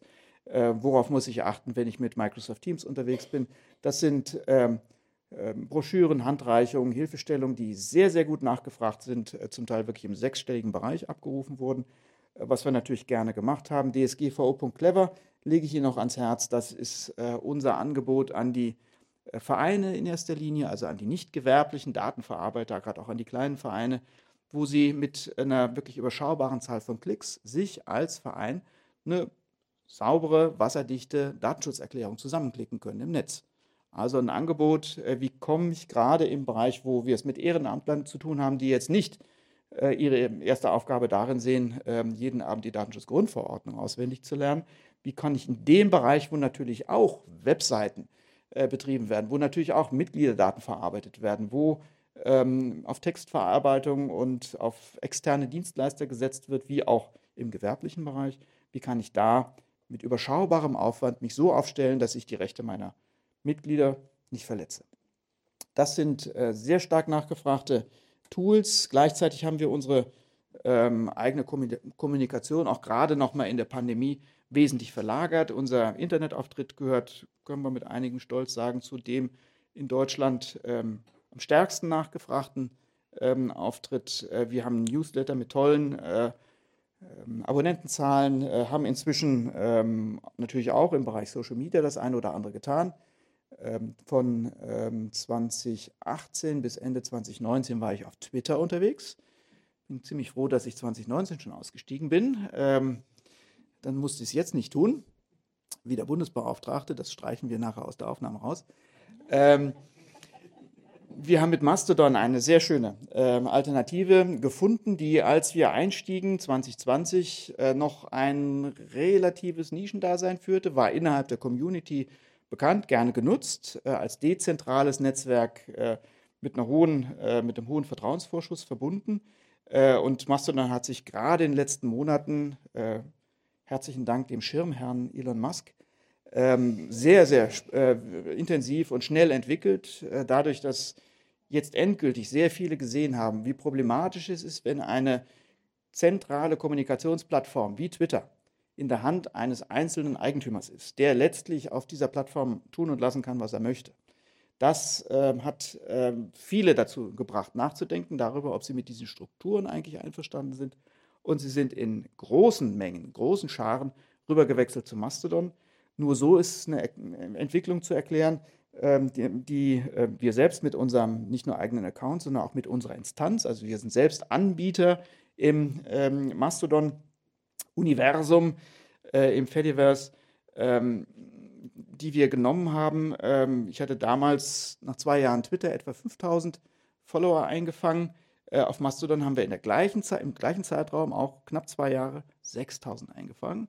Was, wenn man die Größenordnung sich anschaut, äh, dass wir äh, mit Mastodon tatsächlich schwerpunktmäßig in Deutschland und Europa unterwegs sind, äh, was unsere Zielgruppen angeht und dass wir über äh, Twitter tatsächlich sozusagen weltweit unterwegs waren, was man wirklich wertschätzen muss, dass wir da so schön vorangekommen sind. Wir haben eine eigene App gebaut, mit der uns alle unsere Angebote abgerufen werden können. Wir haben Podcasts initiiert, eine eigene Videoreihe aufgebaut, die auch sehr schön angenommen wird. Also wir haben versucht, anders zu kommunizieren. Eine Form der Kommunikation ähm, versteht jeder, das ist die Kommunikation über Bußgelder. Ähm, die haben sich, die haben eine wesentlich größere Rolle als früher eingenommen. Ähm, in den äh, Jahren bis 2018, also unter Geltung des deutschen nationalen Datenschutzrechts, haben wir tatsächlich äh, Minimalbußgelder verhängt, nicht der Rede wert, 7.500 Euro mal, vielleicht mal 12.000. Das hat sich mindestens verzehnfacht von der Größenordnung her. Das ist das, was wir in den letzten Jahren so gemacht haben ähm, vom ersten Bußgeld deutschlandweit gegen die äh, baden-württembergische Social-Media-Plattform Knuddels äh, bis hin äh, zu der Strafe für die AOK Baden-Württemberg 1,2 Millionen ähm, sind wir unterwegs. VfB hat im letzten Jahr was abbekommen, 300.000 wegen der unsauberen Behandlung von Mitgliederdaten. Ähm, sehr schöne Saulus-Paulus-Geschichte. Der VfB ist inzwischen einer unserer stärksten Partner, wenn es darum geht, Jugendliche anzusprechen. Äh, für die Thematik Datenschutz und Digitalisierung. Sehr schöne Entwicklung. Seitdem lobe ich den VfB nur noch. Sie sehen größenordnungsmäßig ähm, Bußgelder, die nicht mehr vernachlässigt werden, ähm, insbesondere nicht mehr von kleinen und mittleren Unternehmen. Da ein hohes fünfstelliges oder sechsstelliges Bußgeld zu zahlen, tut jedem weh. Das macht man nicht äh, mal ebenso. Und äh, wenn Sie es mit großen Datenverarbeitern zu tun haben, dürfen wir inzwischen bis zu 4% von deren weltweiten Jahresumsatz als Bußgeld nehmen. Das rappelt in der Kiste und da, ähm, das ist eine Größenordnung, wo dann auch schon die Wirtschaftsprüfer die Unternehmen fragen, habt ihr eigentlich Rückstellung vorgenommen für Bußgelder, die euch erreichen könnten? Und auch das ist eine Sprache, die Unternehmen verstehen. Es gibt einen Aspekt, den ich jetzt nur am Rande erwähnen kann, der in den nächsten Jahren eine große Rolle spielen wird. Das ist ähm, die echte, starke Chance, die die Grundverordnung gibt, als Einzelner, als persönlich Betroffener einer rechtswidrigen Datenverarbeitung dafür Schadensersatz zu verlangen. Artikel 82 der Datenschutzgrundverordnung. Eine frühe Entwicklung, wir sehen sie hauptsächlich im Bereich des Beschäftigtendatenschutzes. Es gibt inzwischen eine Fülle von Klagen von Beschäftigten gegen den Arbeitgeber mit der Begründung, du hast mich in meinen Datenschutzrechten verletzt. Und es gibt eine Fülle von äh, Gerichtsentscheidungen inzwischen, dass diese Verletzung nicht mehr als Quantität negligible behandelt wurde, nach dem Motto, na, war, war schon nicht so schlimm, hat doch nicht wehgetan, warum ist das jetzt schlimm, dass deine Daten in die USA transferiert wurden, stell dich nicht so an. Nein, die Gerichte haben kapiert, dass das rechtswidrig ist, dass das eine Rechtsverletzung ist, dass das auch äh, zum materiellen oder immateriellen äh, Schadensersatz berechtigt. Und siehe da, gerade im Bereich des Beschäftigtendatenschutzes werden heute regelmäßig für die Verletzung von Datenschutzrecht ähm, Schadensersatzforderungen zwischen 500 und 5000 Euro ausgesprochen. Das lohnt sich schon. Das ist ein nettes Zubrot. Wenn Sie sich ein Weihnachtsgeld noch kurzfristig sichern wollen, stellen Sie zum Beispiel mal eine Auskunftsanfrage äh, bei Ihrem Arbeitgeber. Was weißt du so über mich? Zeig mir mal die personenbezogenen Daten, die du über mich verarbeitest. Dann wird Ihr Arbeitgeber feststellen, dass er das nicht kann, weil das so viele Daten ist und weil er den Überblick verloren hat. Und wenn er innerhalb eines Monats Ihnen nicht die vollständigen Daten geliefert hat, gibt es Minimum 500 Euro dafür. Soll jetzt keine Anstiftung sein, wenn Sie Ihren Arbeitgeber mögen. Sie müssen ihn nicht verklagen. Aber da ist äh, Musik drin und das wird in den nächsten Jahren uns noch wesentlich stärker beschäftigen. Also das vielleicht als kleiner Ausblick. Genauso, da springe ich jetzt aber wirklich drüber, die spannende Schrems 2-Problematik, ähm, wo die Datenschutzgrundverordnung eben auch international zur Kenntnis genommen werden muss und wir eine massive, ähm, wirklich harte Rechtsprechung des Europäischen Gerichtshofs haben, dass solche Datentransfers also das Verbringen von Daten von Europäern ins außereuropäische Ausland, wo sie keinen hinreichenden Schutz genießen, eine massive Rechtsverletzung ist und übrigens auch zum Schadensersatz verpflichtet. Das ist äh, eine ganz schwierige Entwicklung, äh, die auch global gesehen für sehr viel Verwerfung gesorgt hat. Die USA sind sehr unglücklich mit Europa und dem ähm, Europäischen Gerichtshof. Das hat, hat ihnen überhaupt nicht gefallen, dass sie so stark und so massiv angegriffen werden. Und ähm, wir haben in Baden-Württemberg versucht, das äh, in den Griff zu bekommen, indem wir, und auch darauf sind wir stolz, als europaweit einzige Aufsichtsbehörde eine Orientierungshilfe zu dem Thema herausgegeben haben, wo wir gesagt haben, wie man mit dem Thema sinnvoll umgeht, von Unternehmensseite aus. Ähm, das dürfte eine unserer häufigsten, am häufigsten abgerufenen ähm, Orientierungshilfen sein, die äh, letztlich die Frage stellt, liebes Unternehmen, wenn du Dienstleister aus den USA einsetzt, hast du geprüft, ob du Alternativen dazu hast. Geht nicht darum, jetzt hier einen Wirtschaftskrieg anzufangen, sondern es geht zunächst mal auch um die Frage, bietet dir dein Dienstleister nicht vielleicht europäische Alternativen an, dass er nämlich die Daten nicht in die weltweite Cloud schickt und dort verarbeitet, sondern sie in Europa hält. Und siehe da, Microsoft ist einer der ersten großen Datenverarbeiter, die genau das jetzt anbieten. Äh, ein Angebot, das eigentlich bis zum Jahresende kommen sollte. Jetzt kommt es angeblich im Frühjahr 2023, nennt sich EU Boundary. Die Verpflichtung von Microsoft, die Daten von Europäern nicht mehr aus Europa raus, rauszulassen, sondern hier zu verarbeiten, was den enormen Vorteil hat, dass der Zugriff US-amerikanischer Sicherheitsbehörden, NSA lässt grüßen, wesentlich erschwert wird dadurch. Gute Entwicklung. Wir loben selten Microsoft, das finden wir gut. Ähm, dass die sich ähm, bewegt haben. Das ist eine unmittelbare Folge der Rechtsprechung des Europäischen Gerichtshofs. Und äh, das zeigt mir auch, dass da Bewegung drin ist. Es geht voran, es geht auch, ging auch in den letzten sechs Jahren im Datenschutz durchaus voran. Das Thema Microsoft können wir vielleicht nachher in der Diskussion noch mal ein bisschen ansprechen. Schrems 2, also der Datentransfer, der von Microsoft vorgenommen wird, ist ein wesentliches Thema. Es gibt aber noch andere Probleme, die wir tatsächlich mit dem Dienst haben und die wir jetzt sehr deutlich benannt haben genauso wichtig und eigentlich noch schöner als das Thema Datenschutz ist das Thema Informationsfreiheit, weil es ähm, unser Zusammenleben in äh, Deutschland betrifft und die Frage betrifft, wie wir auch mit ähm, staatlichen Informationen umgehen. Die Informationsfreiheit dreht den Spieß um und sagt nicht, äh, was darf der Staat über den Bürger wissen, Datenschutz, sondern stellt die Frage, was darf der Bürger eigentlich vom Staat wissen. Und die Antwort, die die Informationsfreiheit gibt, heißt im Prinzip alles. Das ist die Abschaffung des äh, lang gehegten Dienstgeheimnisses, die wir erlebt haben. In Baden-Württemberg relativ spät, erst 2016. Da waren die ähm, ostdeutschen Länder äh, doch, äh, hatten fast 20 Jahre Vorsprung.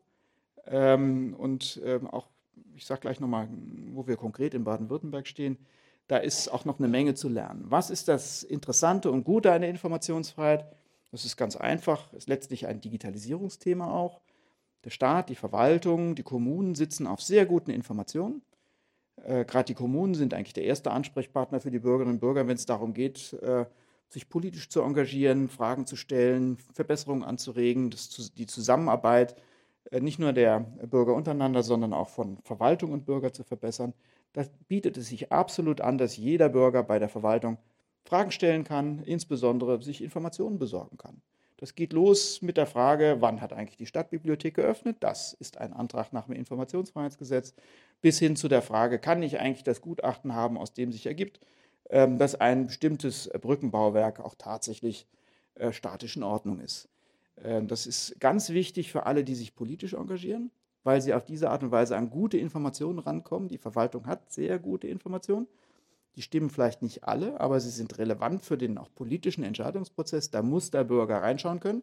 Da muss er auf Augenhöhe auch mit der Verwaltung sich engagieren können. Und genau das sagt die Informationsfreiheit. Wir öffnen die Akten, wir schaffen das Amtsgeheimnis ab und wir sind im Prinzip als Bürgerinnen und Bürger berechtigt, jede Information, die die Verwaltung hat, auch selbst zu bekommen. Tolles Instrument, das vom Bundesverfassungsgericht auch inzwischen äh, zum Grundrecht geadelt wurde, genauso wie wir ähm, Datenschutzrecht als Grundrecht ausgestaltet haben, das Grundrecht auf informationelle Selbstbestimmung. Genauso ist der Informationszugang, äh, das Recht, sich aus allgemein zugänglichen Quellen ungehindert zu unterrichten, ein Grundrecht durch die Informationsfreiheitsgesetzgebung, also dadurch, dass der Staat sich entscheidet, ja, die Bürger dürfen in alle Akten reinschauen, macht er die Aktenbestände der Verwaltung zur allgemein zugänglichen Quelle und damit dürfen wir daran. Damit haben wir als Bürger ein starkes Grundrecht und auch das dürfen wir in unserer Funktion als Landesbeauftragte unterstützen, sowohl gegenüber den Bürgerinnen und Bürgern als auch gegenüber der Verwaltung. Wir beraten stark. Äh, die Zahlen, die Sie hier sehen, sind wirklich äh, noch nicht mal die Spitze des Eisbergs. Äh, die Entwicklung ist schön zu sehen, dass je intensiver wir auch in Baden-Württemberg über das Recht berichten, Veranstaltungen machen, die EFG-Days sind vorhin schon erwähnt worden, ähm, umso mehr Bürgerinnen und Bürger interessieren sich dafür und machen davon Gebrauch. Die Fälle, die zu uns kommen, sind sozusagen die notleidenden Fälle, wo der Bürger bei der Verwaltung angefragt hat, ähm, keine gute Auskunft bekommen hat, keine vollständige, gar keine oder eine verspätete Auskunft bekommen hat und dann zu uns kommt und sich darüber beschwert, bitte klär mal die Verwaltung darüber auf, dass sie uns das rechtzeitig, vollständig und richtig geben soll. Das ist unser Job. Wir haben eine Mediationsfunktion. Äh, wir führen unfassbar viele Schulungen auch durch, im, äh, gerade für Verwaltung, die äh, notwendig sind, um dieses Denken aus den Köpfen rauszubekommen ähm, das hier ist meine Akte, da lasse ich keinen ran. Oder der Bürger versteht eh nichts davon, warum soll ich ihm meine Informationen geben? Er kann ja eh nichts damit anfangen. Ja? Das ändert auch die Art und Weise, wie Verwaltung selbst tickt, wie sie funktioniert, welches Bild sie vom Bürger hat, welches Selbstbild sie von sich hat. Das ist eine gute Entwicklung. Ganz wichtige, eine, die die Verwaltungskultur äh, massiv ähm, ähm, entwickelt und zwar zum Positiven entwickelt. Da geht es wirklich voran. Wir haben viele Angebote in dem Bereich, auch unser Bildungszentrum schult in diesem Bereich. Wir haben Handreichungen rausgegeben, äh, machen regelmäßig Veranstaltungen zu dem Thema, jetzt auch wieder stärker in Präsenz.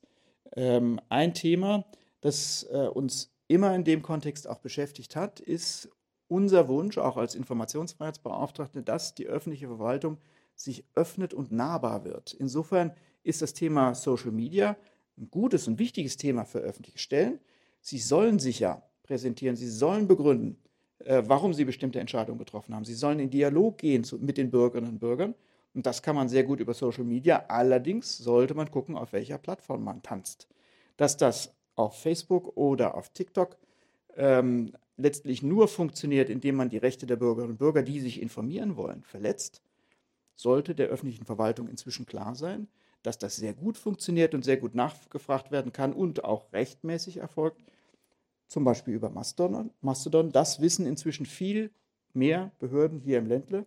Wir haben praktisch die gesamte Landesregierung auf unserer Instanz von Mastodon, die von der Funktionsweise her absolut vergleichbar ist mit dem, was der Kurznachrichtendienst Twitter ähm, so anstellt. Wir haben äh, nicht nur die Ministerien, wir haben auch die äh, gesamte Mittelverwaltung drin, also die Regierungspräsidien äh, betreiben eigene Accounts. Wir haben die Städte und, Städte und Gemeinden drin, jetzt gerade seit letzter Woche, glaube ich, Stuttgart die Hauptstadt hat es geschafft, genauso wie Freiburg und äh, viele andere Kommunen äh, einen eigenen Account. Auf unserer Plattform zu haben. Die Hochschulen sind dabei, wichtige Multiplikatoren wie die Landeszentrale für politische Bildung. Also da tut sich richtig was. Und wie gesagt, äh, Lob und Dank äh, Elon Musk dafür, äh, dass er uns die Schäflein alle zutreibt. Das ist ein wichtiger ähm, Aspekt, ähm, der aber nicht darüber hinwegtäuschen darf, dass die Informationsfreiheit in Baden-Württemberg auch in den letzten sechs Jahren sich zwar toll entwickelt hat, aber bei weitem noch nicht dort ist, wo sie sein könnte. Wo könnte sie sein? Sie könnte, wir haben es vorhin schon gehört, ähm, auf der Ebene, auf der qualitativen Stufe eines Transparenzgesetzes stehen. Und es ist wirklich für ein starkes, äh, nicht nur selbstbewusstes, sondern auch sehr gut ausgestattetes Land wie Baden-Württemberg eine mittlere Schande, dass wir uns in dem Bereich von anderen deutschen Ländern abhängen lassen.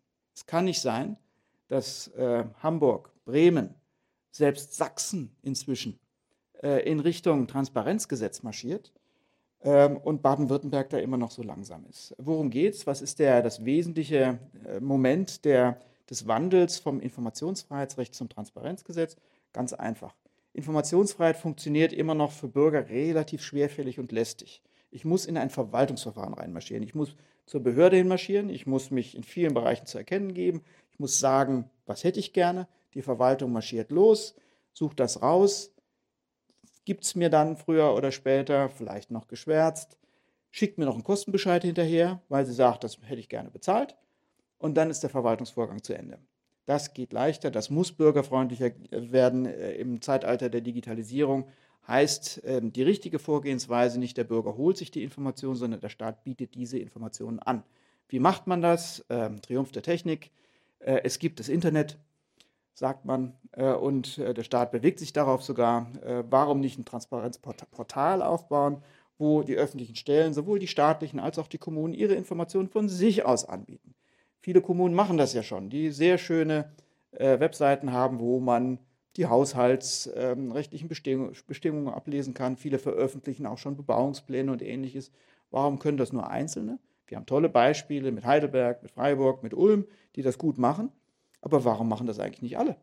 Warum machen sie es nicht? Weil es ihnen zu aufwendig ist und weil sie letztlich ähm, nicht an die Hand genommen werden. Wie sollte das funktionieren? Über ein Transparenzgesetz, wo drin steht, die Landesregierung bietet ein landesweites Transparenzportal an. Die öffentlichen Stellen liefern zu. Die Landesregierung sortiert die Informationen, sodass der Bürger sie auch finden kann. Und jeder Bürger muss nicht in ein Verwaltungsverfahren reinmarschieren und nachher Kosten zahlen, sondern surft, wann immer er möchte, beim Transparenzportal vorbei, holt sich die Informationen, die ihn interessieren und fertig ist die Laube.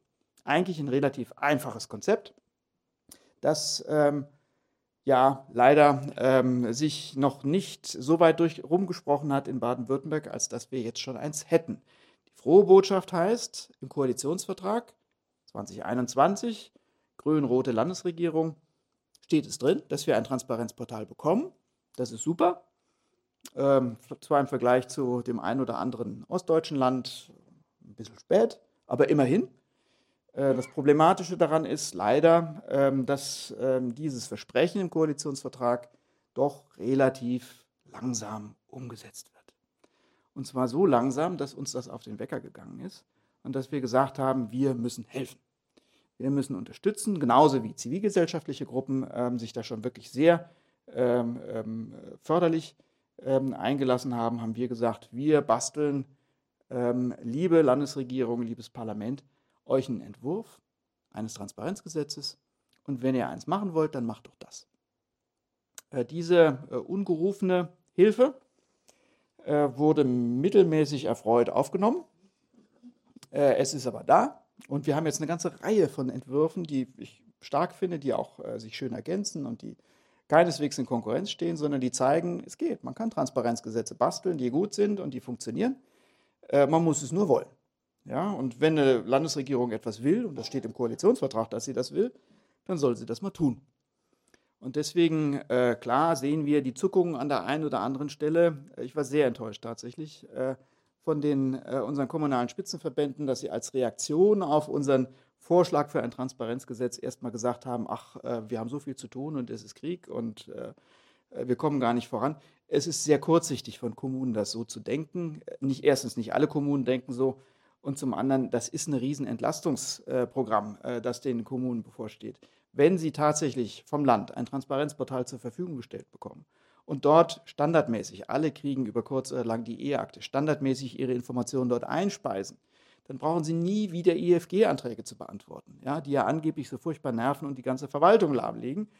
Anstatt das zu sehen, dass das hilfreich ist und äh, wir sehen immer die leuchtenden Äuglein der baden-württembergischen Beamtinnen und Beamten, wenn wir ihnen erklären, übrigens, ihr seid nicht nur Opfer der Informationsfreiheit, ihr könnt auch Fragen stellen, ihr könnt das selbst nutzen. Stellt doch mal eine IFG-Anfrage bei eurer Aufsichtsbehörde. Fragt doch mal das Regierungspräsidium oder fragt doch mal, welche Informationen im Ministerium vorliegen. Und schwupps sind aus denjenigen, die in unseren Schulungen so ein bisschen gelangweilt und beleidigt gesessen haben, lauter äh, hoch engagierte Kolleginnen und Kollegen, die sagen, oh super, ich frage mal nach, ich wollte schon immer wissen, wie es auf dem Schreibtisch meiner Aufsichtsbehörde aussieht. Ja? Und schon äh, wechselt die Perspektive, schon sieht man, das kann ich selber nutzen, das wird mir Spaß machen, das wird mich weiterbringen und dann läuft das auch. Es ist überhaupt kein Zweifel, dass wir über kurz oder lang ein Transparenzgesetz bekommen werden. Es ist unvorstellbar, dass der Staat weiterhin auf seinen Informationsschätzen sitzt, die alle mit Steuergeldern bezahlt sind und sie nicht rausrückt. Und es ist unvorstellbar, dass dies ähm, in einer digitalisierten Lebenswelt auf Dauer über schwerfällige und kostenpflichtige Verwaltungsverfahren läuft. Das muss via Internet abgewickelt werden, das muss über ein Portal abgewickelt werden. Und jetzt kann man noch streiten, ob das Transparenzgesetz jetzt in zwei, fünf oder sieben Jahren kommt. Unsere Botschaft an alle öffentlichen Stellen ist, hört auf, euch darüber zu streiten. Das Ding kommt so sicher wie das Arm in der Kirche. Eigentlich sicherer als das Arm in der Kirche. Und äh, deswegen äh, nicht drüber nachdenken, wie ihr da drum rumkommt, sondern macht euch mal kluge Ideen, wie ihr das unterstützen könnt. Seht die entlastende Funktion und tut was Gutes für eure Bürgerinnen und Bürger. Ähm, ich glaube, die Botschaft ist im Prinzip bei den meisten angekommen. Die Gespräche, die wir im Vorfeld gerade auch mit den kommunalen Spitzenverbänden geführt haben, waren extrem positiv. Die einzige Forderung, die da noch übrig war, hieß, äh, wir wollen jetzt aber nicht 1100 ähm, Transparenzportale in jeder Kommune, sondern wir wollen eins für ganz Baden-Württemberg.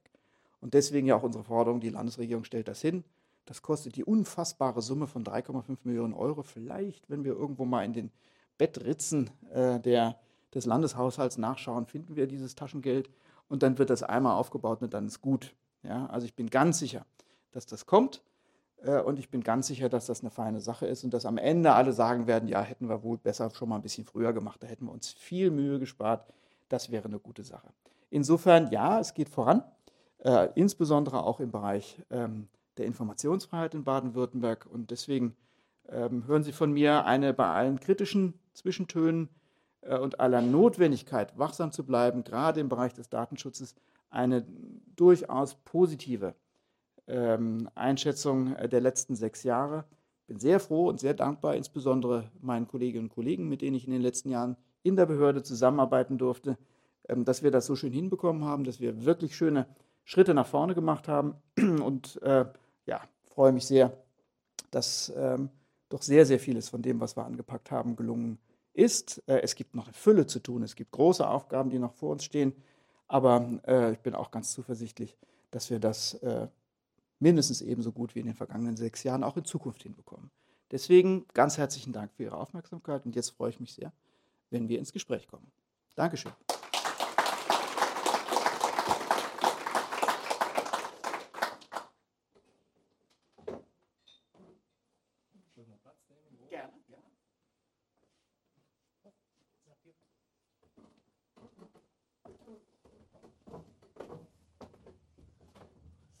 sich in der Mitte Ja?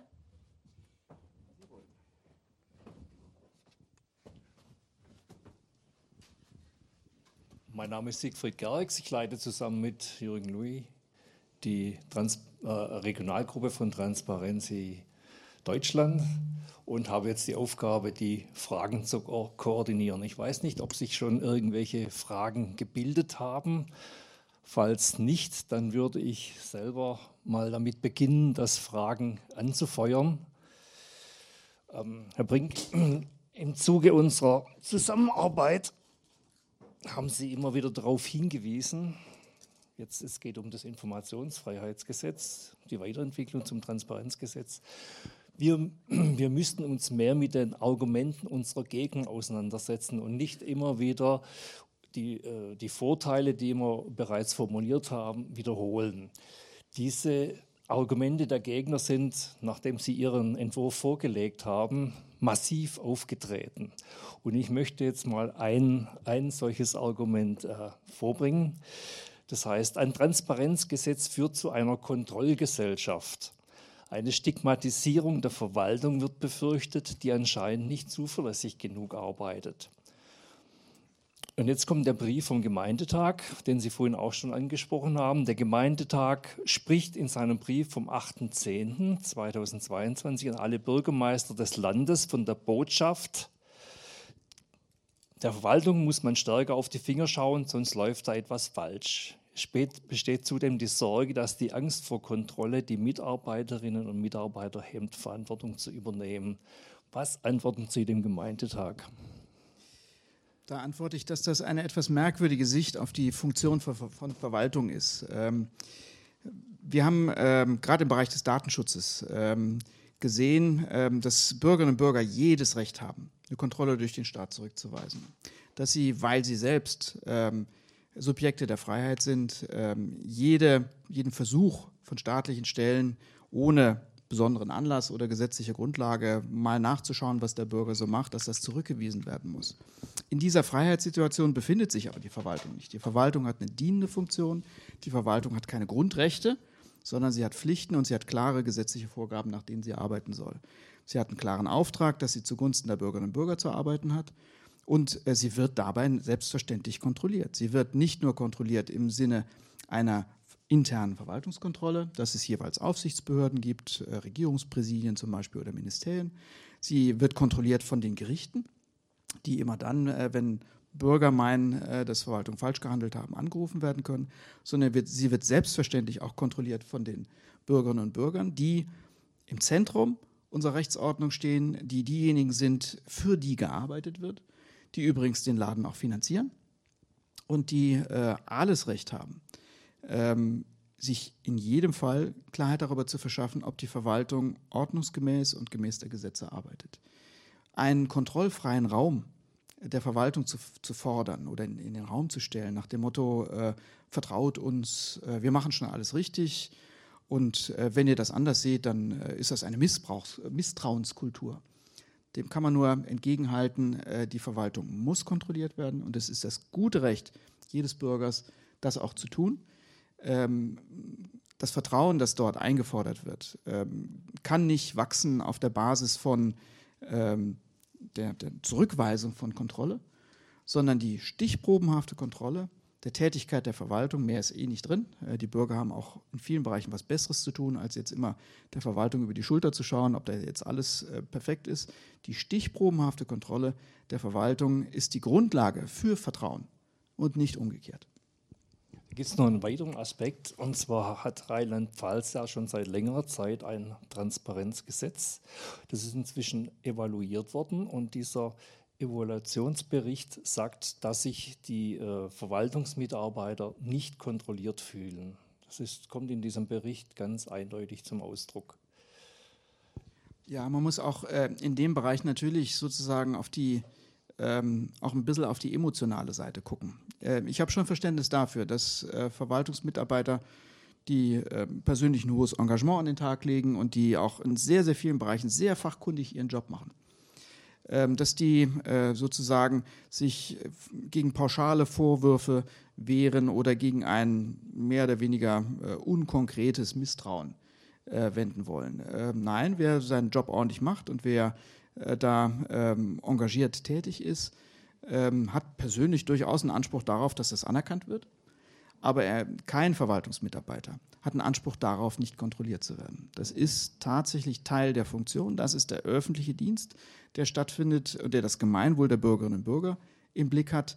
Ähm, dort ähm, ausweichen zu wollen oder äh, den eigenen überlegenen Sachverstand ins Feld zu führen, äh, dass der Bürger letztlich gar nicht fähig und geeignet wäre, Verwaltung zu kontrollieren, führt in die Irre. Verwaltung muss offen sein, muss auch kontrollbereit sein, muss bereit sein, alle ihre Entscheidungen zu begründen, muss äh, bereit sein, die auch zu diskutieren. Das ist die Bürgerkultur, auch die Partizipationskultur, ähm, die äh, unser Grundgesetz äh, vorschreibt und die ähm, wir alle äh, ähm, letztlich noch viel zu wenig wahrnehmen. Deswegen bei allem Verständnis dafür, dass der einzelne Beamte, die einzelne Beamtin respektiert werden möchte und auch geschätzt werden möchte für die Arbeit, die in vielen Fällen wirklich gut gemacht wird. Ähm, es darf nicht ähm, in die Richtung umschlagen, äh, dass eine Erwartung von Seiten der öffentlichen Verwaltung besteht, dass ihnen blindes Vertrauen entgegengebracht wird. Deswegen hat mich das Schreiben, ähm, das Sie zitiert haben, auch schon betroffen gemacht, weil da einfach ein falscher Zungenschlag dabei ist. Es ist keine Frage, eine transparentere Verwaltung hat ganz positive Aspekte, was zum Beispiel Rechtsverstöße innerhalb der Verwaltung angeht, was auch Korruption angeht. Äh, wir äh, tun immer in Deutschland so, als gäbe es bei uns keine, kein Fehlverhalten in der Verwaltung oder keine Korruption. Natürlich gibt es das bei uns auch. Es gibt es glücklicherweise, gibt ja ein schönes Ranking auch von Ihnen, glücklicherweise weniger als an, in anderen Teilen der Welt. Aber zu glauben, dass wir irgendwie eine Insel der Glückseligen wären und dass die Verwaltung von sich aus allein in der Lage wäre, die Problematiken, die sich innerhalb der Verwaltung abspielen, auch an den Schnittstellen von Politik und Verwaltung abspielen, dass sie das allein bewältigen könnte, ist falsch. Wir brauchen unbedingt die Gerichte, die kontrollbereit sind und wir brauchen aufmerksame Bürgerinnen und Bürger, die dann eben auch bereit sind, ähm, diese Kontrollaufgabe mit zu übernehmen, sei es indem sie selbst Gerichtsverfahren anstoßen, sei es indem sie über die Informationsfreiheit Informationen sich besorgen. Das hat einen ganz positiven Effekt auch auf die, das Selbstverständnis der Verwaltung, die sich öffnen muss, die Bürger näher, bürgerfreundlicher agieren muss, die bereit, dann auch bereit sein muss, stärker zu begründen, ähm, was sie tut, warum sie es tut. Wir brauchen diese Legitimationswirkung, die in der Transparenz liegt. Und die Verwaltung ist gut beraten, sich da nicht einzuigeln, zurückzuziehen, sondern das als öffnenden Aspekt aufzugreifen. Die Verwaltung, die das bisher gemacht haben, Rheinland-Pfalz ist ein Beispiel, wobei das auch nicht perfekt ist, was da läuft, aber immerhin, den Schritt haben sie gemacht. Ähm, das sollte auch für Baden-Württemberg vorbildlich sein. Und ich bin ganz sicher, dass Baden-Württemberg ähm, nicht der Auffassung ist, etwas, was Rheinland-Pfalz hinbekommt, nicht auch selbst hinbekommen zu wollen. Ja, das Amtsgeheimnis ist halt in unserer Verwaltungskultur wirklich sehr tief verwurzelt und äh, man muss mal einfach, äh, das ist ein dickes Brett, das wir hier bohren müssen und äh, da werden wir auch dranbleiben. Und wenn sich im Publikum jetzt noch nichts regt, habe ich noch eine zweite Frage heißt es, ein Transparenzgesetz führt zu einem weiteren Aufwuchs von Bürokratie und zu einem steigenden Erfüllungsaufwand der Verwaltung. Das geht vor allem aus dem Landkreistag zurück. Der, schreibt, der Landkreistag schreibt in seiner Stellungnahme vom 7.10.2022, ein Transparenzgesetz würde massive Mehrbelastungen auf kommunaler Ebene mit sich bringen. Das habe ich, glaube ich, schon versucht in meinem Vortrag klarzustellen. Das ist äh, absurd das kann man nicht anders nennen. Das ist äh, kontrafaktisch, wenn Sie es ein bisschen äh, philosophischer ähm, haben wollen. Es gibt überhaupt keine Anzeichen dafür, äh, dass eine transparentere Verwaltung tatsächlich eine bürokratischere oder eine teurere Verwaltung wäre. Selbst äh, in den Bereichen, wo man zunächst mal investieren muss, zum Beispiel in den Aufbau eines Transparenzportals, und ja, auch das zu unterhalten wird ein paar Euro kosten, äh, sind die positiven Effekte einer solchen, solchen Öffnung äh, ganz offensichtlich. Nehmen Sie allein mal die wirtschaftlichen Effekte, die mit so einer Öffnung verbunden sind. Das bedeutet ja nichts anderes, als dass Bürgerinnen und Bürger und natürlich auch unternehmerisch tätige Bürgerinnen und Bürger die Informationen, die bei der Verwaltung liegen, häufig schlummern, nutzen können und einer wirtschaftlichen Verwertung zuführen können. Das ist ähm, ähm, auf der einen Seite etwas, was man sich ähm, einfach mal, mit dem man sich auseinandersetzen muss, ist es eigentlich in Ordnung, dass wir mit Steuergeldern Informationen schaffen, also zum Beispiel bei den Katasterämtern ganz herausragende Karten von unserem Ländle basteln, äh, die dann im Wege der Informationsfreiheit kostenlos abgezogen werden können.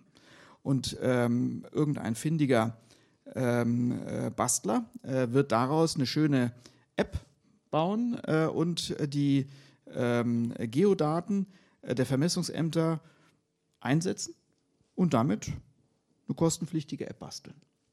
Das kann man sagen, oh, das will ich aber eigentlich nicht. Ich will nicht, dass äh, Informationen, die mit Steuergeldern finanziert wurden, zu privaten, zum privaten Gewinnstreben genutzt, genutzt werden. Ich glaube, das ist viel zu kurz gedacht. Ich glaube, es ist viel problematischer, dass Informationen, die bei Verwaltungen vorhanden sind, äh, vor Verwendung geschützt werden, dass sie rausgenommen werden, dass der Nutzen, der in ihnen drinsteckt und der für uns alle greifbar ist, zurückgehalten wird aus Furcht davor, dass irgendjemand damit was verdienen könnte. Also äh, der wirtschaftliche Effekt äh, von einer solchen Verwaltungsöffnung ist schon überhaupt nicht von der Hand zu weisen. Und die Effekte, die äh, äh solche äh, eine zusätzliche Öffnung der Verwaltung haben, werden auch ähm, eine Vielzahl von positiven äh, ähm, ähm, Zielen unterstützen. Nehmen Sie allein mal die Fehlerkultur in der Verwaltung. Eine Verwaltung, die geschlossen arbeitet, mit Amtsgeheimnis arbeitet, die wird immer zunächst mal den Impuls haben, Fehler, die sie gemacht hat, zuzudecken. Am besten nicht drüber zu reden. Zu hoffen, es hat, hat keiner mitbekommen und äh, es, wir kommen damit durch in gewisser Weise. Das bedeutet erstens, dass so eine Fehlerkultur nicht dazu anreizt, besser zu werden und solche Fehler zu vermeiden. Und das bedeutet zum Zweiten natürlich, dass wenn dann tatsächlich solche Sachen aufgedeckt werden, dass das Vertrauen der Bevölkerung in die Verwaltung mit einem Schlag wirklich weg ist durch solche, solche Skandale. Das alles äh, führt zu Kosten, zu ganz erheblichen Kosten, ähm, die ähm, ein viel, um ein Vielfaches höher sind als so ähm, ein, zwei, drei Millionen, die ich in so ein ähm, Transparenzportal reinstecken müsste. Und die Fehlerkultur, die in der Verwaltung dadurch entsteht, ein Beamter, der weiß, ich kann meine Fehler nicht zudecken, das kommt so oder so raus. Also stelle ich mich hin und sage, oh Leute, ich habe einen Fehler gemacht. Ich kann euch erklären, warum ich das gemacht habe und ich mache den nicht ein zweites Mal. Diese Fehlerkultur wird äh, eine befreiende Wirkung für die Verwaltung haben. Nicht den Versuch zuzudecken und den Nacken einzuziehen und zu hoffen, kriegt, kriegt keiner mit, sondern sich zu öffnen und zu sagen, okay, ich habe einen Fehler gemacht, war jetzt nicht im Sinne von, ähm, ich habe das absichtlich gemacht oder ich habe dadurch einen Vorteil angestrebt, sondern es ist mir passiert. Ähm, darüber offen reden zu können, äh, auch darüber reden zu können, wie man das vermeidet in Zukunft, ist gesellschaftlich und für die Verwaltung selbst viel ertragreicher als dieses sich einigeln, sich verstecken. Was es mit der Vertrauenskultur macht, hatte ich schon erwähnt. Es kommt noch dazu, dass eben dieses so ein Transparenzportal, das muss ja mit digitalen Daten äh, gespeist werden. Das heißt, es wird die Digitalisierung der Verwaltung voranbringen damit die Vereinfachung der Verwaltung und damit Bürokratieabbau. Also wenn jemand kommt äh, und sagt, äh, wir würden hier ein Bürokratiemonster schaffen, dann sage ich ihm eigentlich auch immer, dann zähle ich ihm diesen Dreischritt auf. Digitalisierung, Vereinfachung, Bürokratieabbau und äh, manche begreifen es, aber manche beharren da auch immer noch ziemlich stark und äh, wie schon gesagt, wir bohren da ein ziemlich dickes Brett. Na klar man, ich würde das sozusagen äh, soziologisch auch verstehen können. Die Verwaltung muss natürlich einen Teil ihres Herrschaftswissens aufgeben. Und manchmal ist es komfortabler, wenn man selbst im Besitz der Wahrheit ist und die anderen ein bisschen dümmer sind. Ja? Aber das muss man teilen. Man muss bereit sein, als öffentliche Verwaltung diesen Informationsvorsprung nicht für sich, für Verwaltungszwecke zu nutzen, sondern der Allgemeinheit zur Verfügung stellen. Und ähm, ich bin ganz sicher, ein großer Effekt äh, von Transparenz, Transparenzportalen wird noch nicht mal sein, dass die Bürgerinnen und Bürger sich äh, tatsächlich so stark für bestimmte verwaltungsinterne Abläufe interessieren. Es wird einen Effekt allein dadurch haben, dass Verwaltung besseren Einblick in andere Verwaltung hat. Ja, dort, wo wir ähm, ähm, Verwaltungsprozesse haben, an denen viele, drei, vier, fünf, sechs unterschiedliche Verwaltungseinheiten beteiligt sind, wird natürlich ein enormer ähm, Beschleunigungseffekt eintreten. Wenn die Informationen, die ich als federführende Behörde brauche von anderen Stellen, nicht mühsam einzeln eingeholt werden müssen. Sie glauben gar nicht, wie bockig zum Teil Verwaltungen miteinander umgehen. Ja, wenn die den Bürger schon mal drei Wochen warten lassen, äh, die äh, in Anführungszeichen befreundete äh, Verwaltung, die wartet dann auch mal drei Monate. Wenn ich mir den Kram selbst besorgen kann, weil die Informationen grundsätzlich in dem Transparenzportal drinstehen, dann hat es auch einen enormen Effizienzgewinn innerhalb der Verwaltung. Äh, und äh, deswegen, äh, das ist schlicht und ergreifend Desinformation. Wenn von Bürokratiemonster oder Ähnlichem erzählt wird, das trifft nicht zu. Es ist im Vergleich zu dem, was wir heute schon haben, ein zartes, etwas rückständiges Informationsfreiheitsgesetz, das wir hier in Baden-Württemberg haben, mit einer Fülle von Ausnahmen und Schutzvorschriften für bestimmte Behörden. Ähm, das wird wesentlich leichter werden, wenn wir ein Transparenzgesetz haben äh, das wird äh, die Verwaltung als erstes spüren, was für eine äh, wirklich positive, befreiende Wirkung sowas auch für sie selbst haben kann.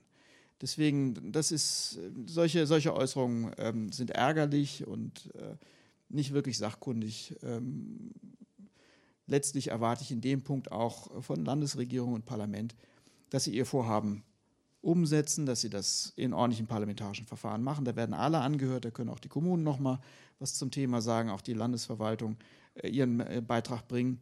Und am Ende äh, bin ich ganz sicher, äh, dass die ähm, Regierungskoalition das Vorhaben auch tatsächlich umsetzen wird. Ich hoffe halt früher als später. Hallo? Ja, ich wollte mal eher, Felix? Ich wollte mal eher so auf das Thema Datenschutz noch eingehen, wenn nicht doch noch Fragen aus dem Publikum kommen.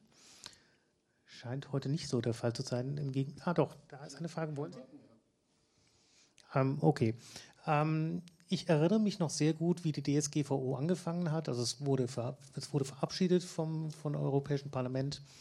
Dann gab es eine Ruhezeit, in der ganz viele Leute oder ganz viele schlaue Leute sich überlegt haben, wie gehen wir jetzt damit um mit der neuen Verordnung. Und irgendwann trat sie in Kraft und ungefähr zwei Monate bevor sie in Kraft trat, endgültig, gab es die ersten, äh, sagen wir mal, Albtrau Albtraummeldungen, dass jetzt alles ganz viel schlimmer wird und jede Webseite äh, nicht mehr DSGVO-konform ist und man ganz viele Strafen äh, quasi äh, erwarten darf als Betreiber einer Webseite oder einer Internetpräsenz oder ähnlichem. Und da, ähm, da gab es auch ganz viele Firmen, die völlig verunsichert waren, wie sollen sie damit umgehen, wie sollen sie damit umgehen, dass es eine Aufsichtsbehörde gibt, die plötzlich ihnen, ihnen nicht nur auf die Finger schauen kann wie früher, sondern auch Strafen verhängen kann, die, die durchaus wehtun können. Die 4% waren ja durchaus im Raum, die ja immer noch äh, die maximal sein dürfen. Hat sich das in den letzten Jahren geändert? Haben sich die Unternehmen da ja, ich will nicht sagen verbessert, sondern haben die ein besseres Bild auf die DSGVO? Sehen Sie die Aufsichtsbehörde inzwischen als eine eher unterstützende Funktion an oder sind Sie da immer noch eher vorsichtig, äh, kommen ungern oder fühlen sich ertappt, wenn, wenn Sie vorbeikommen mit Ihren Kontrollen? Insgesamt gesehen würde ich sagen, ähm, haben wir eine sehr positive Entwicklung. Ähm, du hast es richtig beschrieben. Äh, vor 2018 äh, haben viele versucht, das Thema so ein bisschen wegzudrängen oder zu vergessen, so nach dem Motto, na, wird schon nicht kommen. Dann äh, kurz vor 2018 äh, gab es eine sehr, intensive Debatte, ob das überhaupt funktionieren kann, ob jetzt äh, die Internetwirtschaft zusammenbricht oder äh, die Vereinskultur jetzt endgültig ähm, ihr letztes Stündlein erlebt hat. Äh, gab auch viele Schreckensmeldungen, auch viele Falschmeldungen in dem Bereich, was alles nicht mehr ginge. Gab auch viele Überreaktionen, mit denen wir heute noch zu kämpfen haben. Ja, das Thema, was weiß ich, darf ich noch so was Schönes machen wie ein Abschlussbild im Kindergarten, ja, um Gottes Willen. Ähm, oder äh, was weiß ich, bis hin zur, zur, Frage, dass der Weihnachtsmann nicht mehr kommt, weil er die Adressen der Kinder nicht mehr verarbeiten darf. Ähm, da gab es also auch viel Stimmungsmache. Ähm, Tatsache ist, äh, die Datenschutzgrundverordnung hat sich als durchaus effektiv erwiesen. Wir gehen damit um.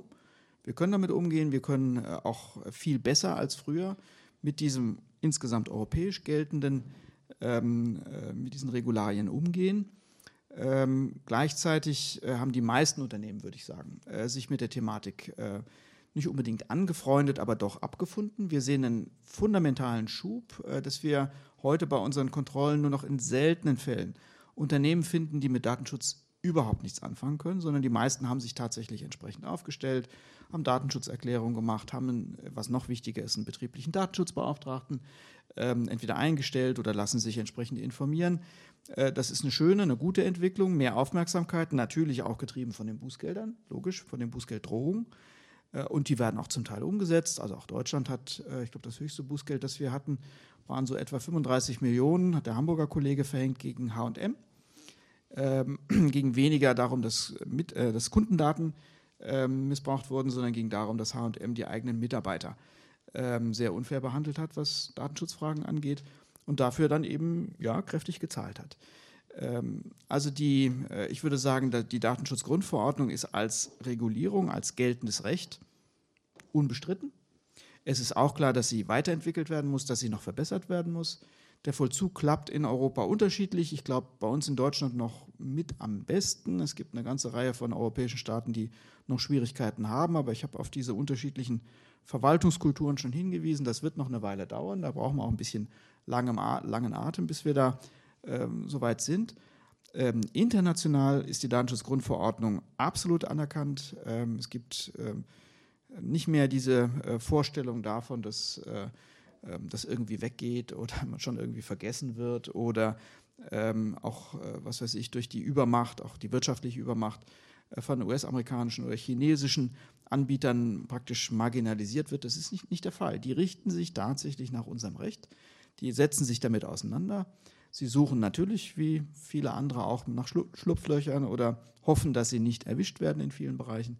Aber ähm, ich würde sagen, wir sind in den vergangenen fünf Jahren schon relativ weit gekommen mit der Datenschutzgrundverordnung und es gibt keinen Grund äh, zu glauben, dass äh, diese ähm, starke europäische Ansage jetzt in der nächsten Zeit ihre Kraft verlieren würde. Gut, Sie vorne hatten eine Frage. Sie einfach zum Mikro.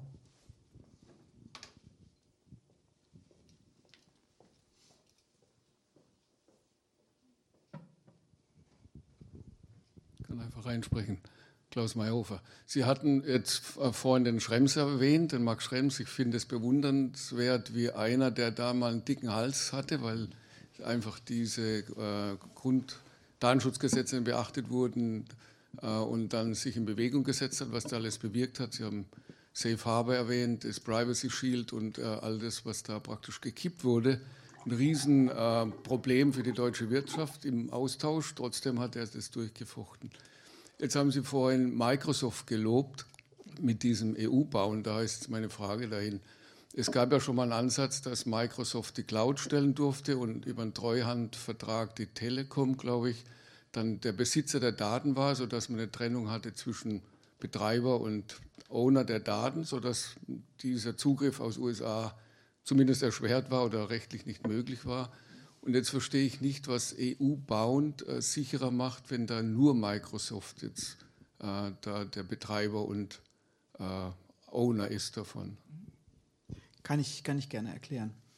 Die äh, grundsätzliche Entwicklung haben Sie ähm, schön beschrieben. Ähm, es ist nicht unbedingt eine, ein Zeichen der Stärke, von Stärke, gerade auch für die staatlichen Datenschutzbehörden, dass so, eine, äh, so ein Einzelkämpfer äh, wie äh, Max Schrems, der jetzt inzwischen nicht mehr Einzelkämpfer ist, sondern sich durch eine starke Organisation auch unterstützen lässt, dass der ähm, letztlich äh, für die Fortentwicklung des Datenschutzes doch so starke und relevante Beiträge leisten konnte. Da müssen wir uns als Aufsichtsbehörden wirklich anstrengen, um mitzuhalten, auch bei dem Tempo, das er vorlegt. Ähm, er ist ähm, mit einer Fülle von Klagen auch bis zum Europäischen Gerichtshof sehr erfolgreich gewesen und hat dafür gesorgt, dass die Datenschutzgrundverordnung ernster genommen wird und dass sie äh, auch tatsächlich in manchen Bereichen, äh, wo wir Aufsichtsbehörden möglicherweise auch zu zaghaft waren, umgesetzt wurde. Das ist ein ganz starkes Zeichen. Äh, die ähm, ähm, Rechtsprechung des Europäischen Gerichtshofs, die Sie erwähnt haben, ähm, ist inzwischen, hat eine lange, schon fast eine Tradition darin, äh, regelmäßig alle zwei, drei Jahre der EU-Kommission und auch den europäischen Unternehmen ins Gedächtnis zu rufen. Daten aus Europa zu verbringen, ist problematisch und ihr braucht eine gute Rechtsgrundlage dafür. Die ähm, Ideen, die äh, außereuropäische Unternehmen entwickelt haben, um mit diesem Problem äh, zurechtzukommen, sind sehr vielfältig. Sie haben eine sehr ähm, interessante Lösung ähm, erwähnt. Microsoft hatte schon mal versucht, schlicht und ergreifend, um die übergriffigen Versuche der äh, US-Administration zurückzuweisen, auf Daten von Kunden von Microsoft zuzugreifen, haben die clevererweise sich mit dem deutschen Unternehmen, mit der Telekom, zusammengeschlossen und auf die Art und Weise versucht, ähm, rechtlich die Zugriffsmöglichkeiten der Amerikaner auszuhebeln. Ist für ein US-amerikanisches Unternehmen mit Sicherheit ein schwieriger Schritt gewesen, ähm, sich deutsche Verbündete zu suchen, um die eigene Regierung auszubremsen war aber wirtschaftlich gesehen sehr vernünftig, was sie gemacht haben. Äh, man muss leider konstatieren, dieses Konstrukt, das damals gebildet wurde zwischen Microsoft und der Telekom, hat äh, aus unserer Sicht gut funktioniert, hat aber zu wenig Nachfrage gehabt äh, im deutschen Markt. Es gab zu wenige deutsche oder andere europäische Firmen, die gesagt haben, ähm, das ist ein tolles Konstrukt. Das sorgt dafür, dass wir rechtskonform mit Microsoft-Produkten arbeiten können. und es war logisch, das war etwas teurer als das, was Microsoft ähm, ansonsten sozusagen als alleiniger Anbieter ähm, an Preisen abgerufen hat. Deswegen ist diese Konstruktion wieder eingestellt worden. Das, was Microsoft jetzt vorhat, ist ähm, durchaus vergleichbar mit dem, was sie damals mit der Telekom gemacht haben. Sie sagen jetzt, ähm, wir machen das allein, aber wir sorgen dafür, durch den Aufbau von Verarbeitungszentren innerhalb von Europa, dass wir äh, auch dann, wenn unsere Leistungen aus der Cloud kommen, äh, garantieren können, dass die Daten die Europäische Union nicht mehr verlassen. Wenn das so wäre, dann wäre dieses, diese Transferproblematik äh, in die USA gut ähm, behoben. Äh, sie ist nicht perfekt behoben, äh, äh, behoben die Problematik, weil die US-amerikanische Sicherheitsgesetzgebung aus unserer Sicht, aus Sicht des Europäischen Gerichtshofs, sehr übergriffig ist.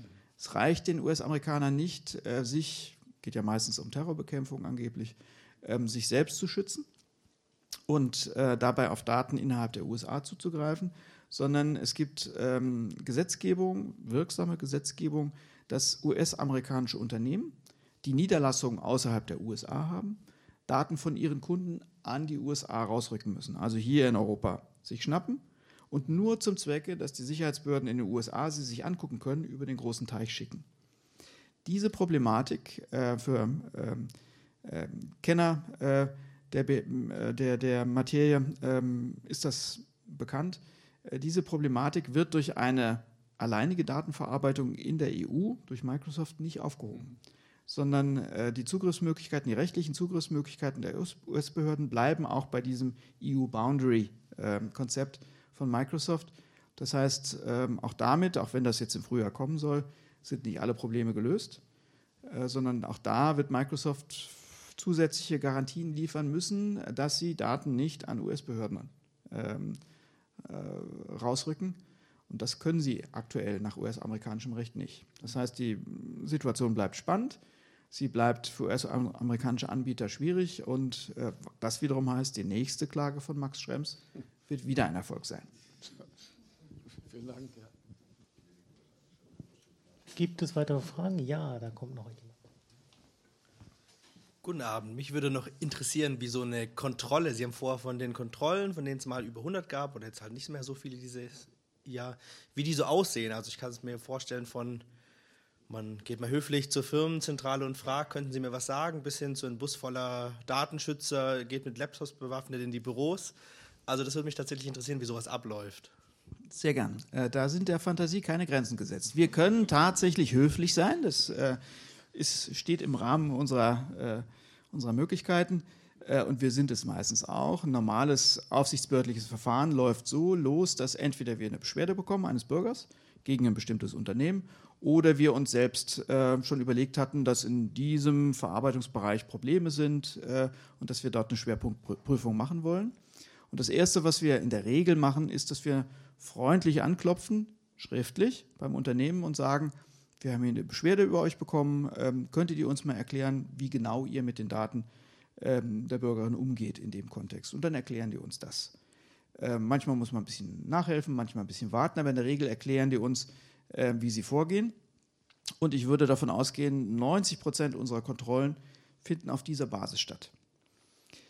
Wir prüfen dann, äh, was das Unternehmen uns vorgetragen hat. Also dann erklären die uns, auf welche Rechtsgrundlage sie, sie das machen, wie sie die Daten ähm, verarbeiten, also welche technisch-organisatorischen Maßnahmen sie treffen, um alles richtig zu machen. Wir lesen das und in 90 Prozent der Fälle glauben wir das. Ja? Ähm, sodass ich nicht ganz ausschließen möchte, dass es das ein oder andere Unternehmen im Ländle gibt, das clevererweise uns eine perfekte Antwort auf eine gute Frage gibt, das aber mit den Tatsachen bei Ihnen vor Ort keinen großen Zusammenhang hat. Wir kriegen das in 90 Prozent der Fälle nicht raus, sondern wir schauen uns das an. Wenn uns das plausibel erscheint, sagen wir, okay, vielen Dank, das war's. Wenn der Bürger, der sich bei uns beschwert hat, nähere Informationen hat und uns geben kann, äh, wo aus seiner Sicht ein Fehler passiert ist, und das stimmt nicht mit der Antwort des Unternehmens überein, dann wird es interessant. Dann sehen wir, das äh, Unternehmen hat uns im Rahmen des aufsichtsbehördlichen Auskunftsverfahrens etwas erzählt, was möglicherweise nicht stimmt. Und dann können wir äh, weitere Schritte machen, allerdings in einer überschaubaren Zahl von Fällen. Das hängt mit unserer ähm, Ausstattung auch zusammen.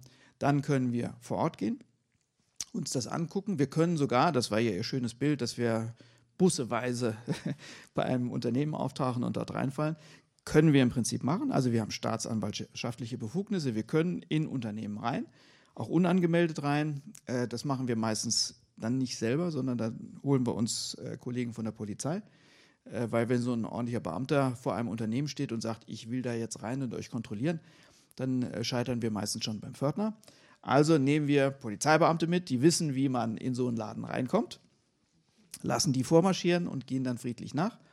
Und dann haben wir tatsächlich die Befugnis, äh, uns äh, die gesamte Korrespondenz anzuschauen. Wir dürfen in den Keller rein, also wir dürfen auch ähm, in die äh, Datenverarbeitung rein äh, und dort ähm, letztlich alle Prüfungen vornehmen, die aus unserer Sicht relevant sind.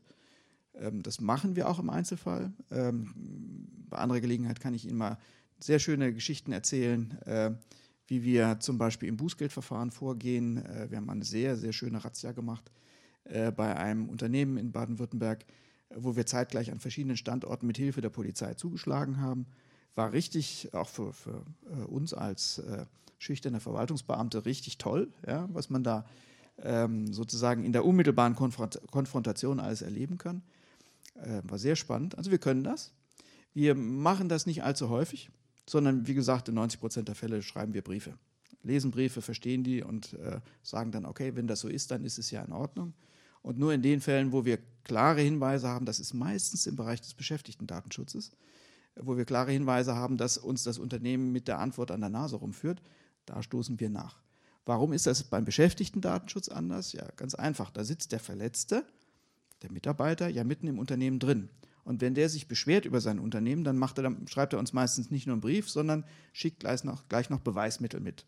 Und hier das Foto des schwarzen Brettes, wo äh, die Kranken, äh, die Krankenstände mit Namen veröffentlicht wurden. Schöne Grüße, dein Mitarbeiter. Und dann wissen wir natürlich, was geschehen ist, haben die Beweismittel an der Hand. Und wenn wir dann das Unternehmen fragen, kann es wirklich sein, dass ihr äh, ähm, Krankenstände am schwarzen Brett aushängt? Und das Unternehmen sagt uns, nein, würden wir niemals machen, wir achten den Datenschutz. Dann ist es für uns natürlich relativ einfach zu sagen, hm, wir haben ja aber ein Foto und das müsstet ihr uns jetzt erklären. Äh, und vielleicht äh, nutzt ihr die Chance, uns doch nochmal eine wahrheitsgemäße Auskunft zu geben. Das könnte das Bußgeld halbieren. Und dann kommen wir ins, ins Geschäft miteinander.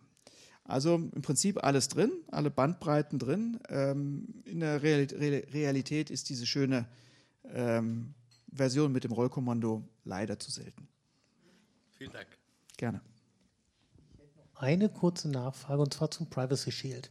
Jetzt kam ja vor ein paar Wochen die Meldung, dass die, äh, dass, äh, ich glaube, die EU-Minister und die US-Regierung sich auf eine neue Variante des Privacy Shields geeinigt, äh, geeinigt haben. Damals gab es aber zumindest keine weiteren Kommentare, keine weiteren Inhalte. Habt ihr als Datenschützer da mehr Informationen? Könnt ihr uns schon sagen, was da kommen wird? Mhm. Wir haben auch schon erste Einschätzungen abgegeben, wie gut das ist, was da kommt. Zunächst mal auch da, ich knüpfe wieder an die, den Titel ähm, der Veranstaltung an, es geht voran auch im Datenschutz, äh, auch in den USA. Die USA lernen Datenschutz. Ähm, was ist passiert? Ähm, die Schrems II-Entscheidung des Europäischen Gerichtshofs war für viele US-amerikanische Unternehmen ein schwerer Schlag, weil sie ihre Dienstleistungen in Europa nicht mehr so ohne weiteres anbieten können, weil viele europäische, auch viele deutsche Unternehmen sagen, wir würden euch ja gerne nehmen, aber das ist uns zu heikel, das ist, sieht schwierig aus und das äh, da droht die Gefahr, dass wir rechtswidrig handeln. Deswegen nehmen wir lieber einen europäischen Mitbewerber oder machen was ganz anderes. Das hat vielen US-amerikanischen Unternehmen natürlich nicht gefallen, dass sie in der Gefahr waren, den europäischen Markt zu verlieren. Und das haben sie ihrem Präsidenten mitgeteilt, dass sie gesagt haben, hört mal zu, nur weil ihr, liebe US-amerikanische Regierung, einen äh, fulminanten Ansatz habt, die ganze Welt zu überwachen, ähm, müssen wir dafür bezahlen, indem wir unsere Märkte verlieren. Das wollen wir nicht. Deswegen überlegt euch mal, ob ihr das ein bisschen eingrenzen könnt, ob ihr vielleicht ein bisschen vernünftiger seid bei der Überwachung der äh, insbesondere weltweiten Kommunikation. Wenn ihr das reduziert, dann haben wir es auch leichter, unsere Waren und Dienstleistungen loszuwerden. Diese Sprache hat man verstanden ähm, von der US-Regierung und daraufhin hat jetzt Biden, äh, Trump war dazu nicht in der Lage, beiden etwas gemacht, was äh, ungewöhnlich ist, auch für US-amerikanische Verhältnisse. Die Amis haben erstmal furchtbar gemeckert über das, was der Europäische Gerichtshof da gemacht hat. Auch ähm, gewisses Verständnis habe ich. Ähm, die USA sind ein Rechtsstaat. Die USA verstehen übrigens auch durchaus einiges vom Datenschutz. Aber sie sind halt gerade, was ähm, die Massenüberwachung angeht, übergriffig. Und ähm, jetzt hat Biden etwas gemacht, was, womit ich nicht unbedingt gerechnet hätte. Er hat eine sogenannte Executive Order erlassen, also eine ähm, Regierungsverordnung, in der er erstmals in der amerikanischen Geschichte gesagt hat, okay, Ich pfeife meine Geheimdienste zurück. Ich lege meinen Geheimdiensten Ketten an, soweit sie ähm, außerhalb der USA unterwegs sind. Bis dahin gab es sowas nicht. Bis dahin konnten, äh, waren die, war die Tätigkeit von Nachrichtendiensten innerhalb der USA extrem eingeschränkt. Die US-Bürger sind sehr gut geschützt gegen übergriffige ähm, nationale Sicherheitsbehörden. Aber der Rest der Welt, der nicht das Glück hatte, US-Bürger zu sein, wurde im Prinzip grenzenlos und ohne irgendwelche rechtliche Einschränkungen überwacht. Ähm, davon rücken die USA jetzt ab mit dieser Executive Order. Jetzt dürfen sie nur noch verhältnismäßig vorgehen. Das heißt, sie müssen sich überlegen, wen belausche ich? Ist der tatsächlich, äh, stellt er in irgendeiner Form ein Risiko dar? Kann ich das belegen? Ist, sind, die, sind die Überwachungsschritte, die ich mache, erforderlich? Das ist für die US-amerikanische Überwachungskultur ein Riesenschritt. Aus unserer Sicht ist es der Anfang einer sinnvollen Regulierung von Geheimdiensten. Das heißt, aus unserer Sicht wird das nicht reichen, was dort gemacht wird. Aber es, sie machen sich auf den Weg, es geht voran, wenn auch in kleinen Schrittchen. Ähm, wir haben diese, es ist ein Teil der Executive Order, es gibt noch mehr Bestimmungen. Wir haben diese äh, Überlegungen der Amerikaner mal eingepreist und uns überlegt, äh, mit einer eigenen Stellungnahme, ähm, wird das dem Europäischen Gerichtshof reichen? Äh, was die Amis da jetzt anbieten. Und wir sind sehr skeptisch, dass das reicht. Also die Chance, dass äh, Herr Max Schrems, äh, wenn er jetzt gegen die, den neuen Angemessenheitsbeschluss, die die EU-Kommission in Bezug auf die USA fassen werden, ähm, ob er damit wieder erfolgreich sein wird, die sind relativ hoch. Bedeutet, ähm, wir kriegen jetzt im März, April würde ich sagen, einen Beschluss der EU-Kommission, wo drin steht, super, die Amerikaner haben reagiert, alles in Ordnung, wir machen, wir öffnen wieder alle Schleusen. Die EU-Kommission ähm, ist leider sehr stark von wirtschaftlichen Gesichtspunkten angetrieben und sehr wenig von bürgerrechtlichen Überlegungen. Deswegen werden sie zum dritten Mal das machen, was sie immer machen, wie bei Safe Harbor und wie beim Privacy Shield. Sie werden zum dritten Mal sagen, deutsche Unternehmen, europäische Unternehmen können vorbehaltlos Daten in die USA transferieren, alles in Ordnung.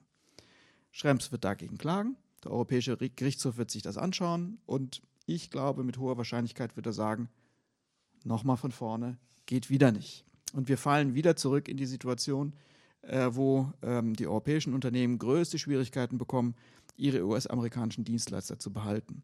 Das ist ein aus meiner Sicht relativ doofes Spiel. Äh, das kann man einmal machen, das kann man zweimal machen, aber das jetzt drei oder viermal hintereinander zu machen, ist nicht so arg sinnvoll.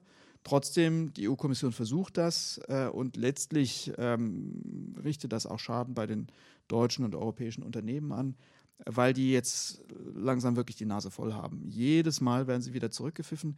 Jedes Mal müssen sie erhebliche Anstrengungen unternehmen, zu prüfen, ob sie bestimmte Dienstleister nutzen dürfen oder nicht. Und auch das muss man sich klar machen. Ähm, die US-Amerikaner sind schon und die Chinesen in Zukunft sind schon sehr stark in ihren Angeboten. Also die haben, bieten Dienstleistungen an, die man in dieser Form, in dieser Tiefe ähm, von europäischen Dienstleistern nicht bekommt. Und deswegen versuchen ja gerade ähm, äh, europäische Unternehmen, sich mit diesen Dienstleistern zu bestücken. Ähm, wenn Sie sich anschauen, wenn Sie äh, Verhalten von Kunden im Netz zum Beispiel analysieren wollen, wird es niemanden geben, der das so tiefgreifend und so aussagekräftig kann wie Google.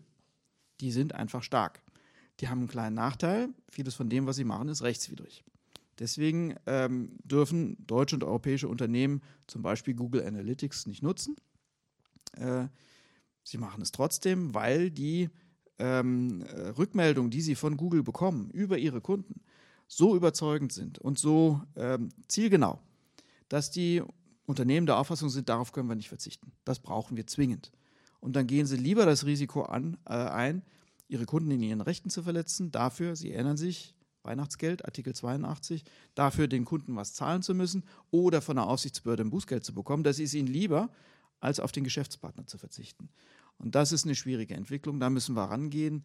Ähm, es gibt schon deutlich sichtbar Schritte auch von US-Unternehmen hin auf den, die, das europäische Verständnis von Datenschutz und von Bürgerrechten. Aber am Ziel sind wir noch lange nicht.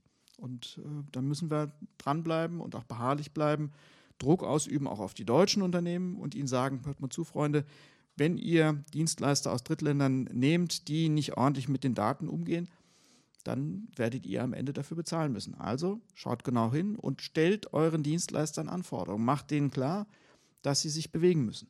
Sie bewegen sich auch, aber noch relativ langsam. Gibt es noch weitere Fragen? Sonst, ja, bitte. Darf ich kurz von hier? Ja. Äh, so ein Bereich, der so ein Randbereich ist, aber doch wichtig, äh, der Bereich der Gesundheit, also Kliniken oder Psychiatrien oder Seniorenheime und so weiter. Äh, da wird ja oft mit Vollmachten gearbeitet, Patientenverfügungen. Da gab es schon verschiedene Arbeitsgruppen bei Transparency, die schon Ergebnisse gebracht haben. Und eine Arbeitsgruppe, die dann nicht weitergearbeitet hat, weil das bisherige eigentlich ausgereicht hat. Aber da gibt es noch vieles, was ja, Vollmacht nicht bekannt, nicht akzeptiert und äh, da werden Vermögen auf andere Art und Weise verteilt. Was haben Sie damit bekommen? Ja, der Bereich der äh, Gesundheitsdaten ist ähm, extrem ähm, lebhafter, ein extrem äh, auch wirtschaftlich interessanter Markt, um den es da geht. Ähm, wir als Datenschützer wissen natürlich, ähm, dass es äh, bei Gesundheitsdaten um besonders sensible Daten geht. Es gibt, es gibt kaum Informationen, über die der Einzelne verfügt, die so ähm, sensibel und aussagekräftig sind. Ähm, denken Sie allein mal an den ähm, beruflichen Sektor. Wenn Ihr Arbeitgeber weiß, zum Beispiel, ähm, dass Sie eine bestimmte Erkrankung haben, wenn Sie als Bewerber dort antreten, dann wird er Sie nicht nehmen. Deswegen äh, guter Grundsatz, Arbeitgeber dürfen sich um äh, den Gesundheitszustand ihrer Beschäftigten zwar sorgen, aber sie dürfen keine Diagnosen verarbeiten. Äh, sie dürfen also den äh, Beschäftigten auch nicht fragen, welche Erkrankung hast du, sondern sie dürfen höchstens fragen, ob er bestimmte, zu bestimmten ähm, Arbeitsleistungen fähig ist oder nicht. Ähm, solche, über solche Daten zu verfügen, ist nicht nur für Arbeitgeber super spannend und interessant, äh, sondern auch ein sehr großer Markt. Es wird unheimlich viel geforscht im Moment mit Gesundheitsdaten. Da sind die großen, ähm, auch digitalen ähm, Entwicklungen. Ähm, wir haben es bisher im Rahmen der Pandemie nur ansatzweise gesehen, was für ähm, Fortschritte sich insbesondere äh, Gesundheitsforscher äh, davon versprechen, viel mehr Gesundheitsdaten ähm, verarbeiten zu können da ist, äh, sind sehr viele inzwischen digitale Helferlein, die von uns allen Gesundheitsdaten abziehen. Sehr viele von uns ähm, geben solche Gesundheitsdaten freiwillig preis, indem sie über ihre Smartwatch oder über ähm, irgendwelche Armbänder äh, oder über intelligente Jogging-Schuhe ähm, sehr viele Informationen über ihren Gesundheitszustand, über ihren Schlafrhythmus, über äh, ihre Joggingstrecke, über ihren Fitnesszustand mit anderen teilen. Das ist ein sehr großer Markt, ähm, sehr interessant. Ähm, und äh, da sehen wir also unfassbar viele Begehrlichkeiten. Als ähm, Datenschützer ist das ein Bereich, der prinzipiell ausgezeichnet geschützt ist von der rechtlichen Situation her. Das sind sogenannte Artikel 9 Daten und da gibt es ein klares Tabu, steht in der Grundverordnung drin, die Daten dürfen nicht verarbeitet werden. Punkt. Und dann gibt es ein paar Ausnahmen. Und mit diesen Ausnahmen arbeiten nicht nur die Forscherinnen und Forscher, und ähm, die Ärztinnen und Ärzte, die natürlich unsere Gesundheitsdaten nehmen müssen, um uns optimal zu behandeln, sondern mit diesen Ausnahmen arbeiten auch ähm, viele Start-ups, auch viele Unternehmen, die äh, gerade in dem Bereich äh, ja so eine gewisse Goldgräberstimmung ähm, haben. Wie schützen wir praktisch die Bürgerinnen und Bürger davor, dass sie äh, in Bezug auf ihre Gesundheitsdaten ausgeforscht werden, dass sie hintergangen werden?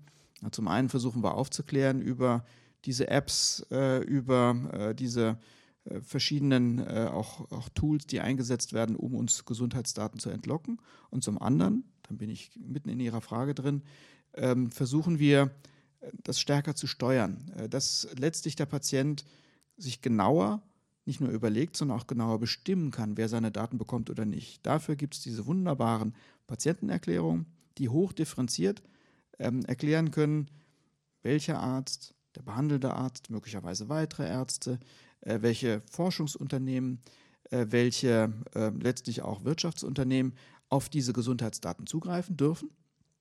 Und die Idee ist zunächst mal sehr gut. Äh, das ist auch unsere deutsche Idee vom Grundrecht auf informationelle Selbstbestimmung. Ich bin derjenige, der Herr über die Daten, auch meiner Gesundheitsdaten ist, und ich bestimme, wer sie bekommt und wer sie nicht bekommt.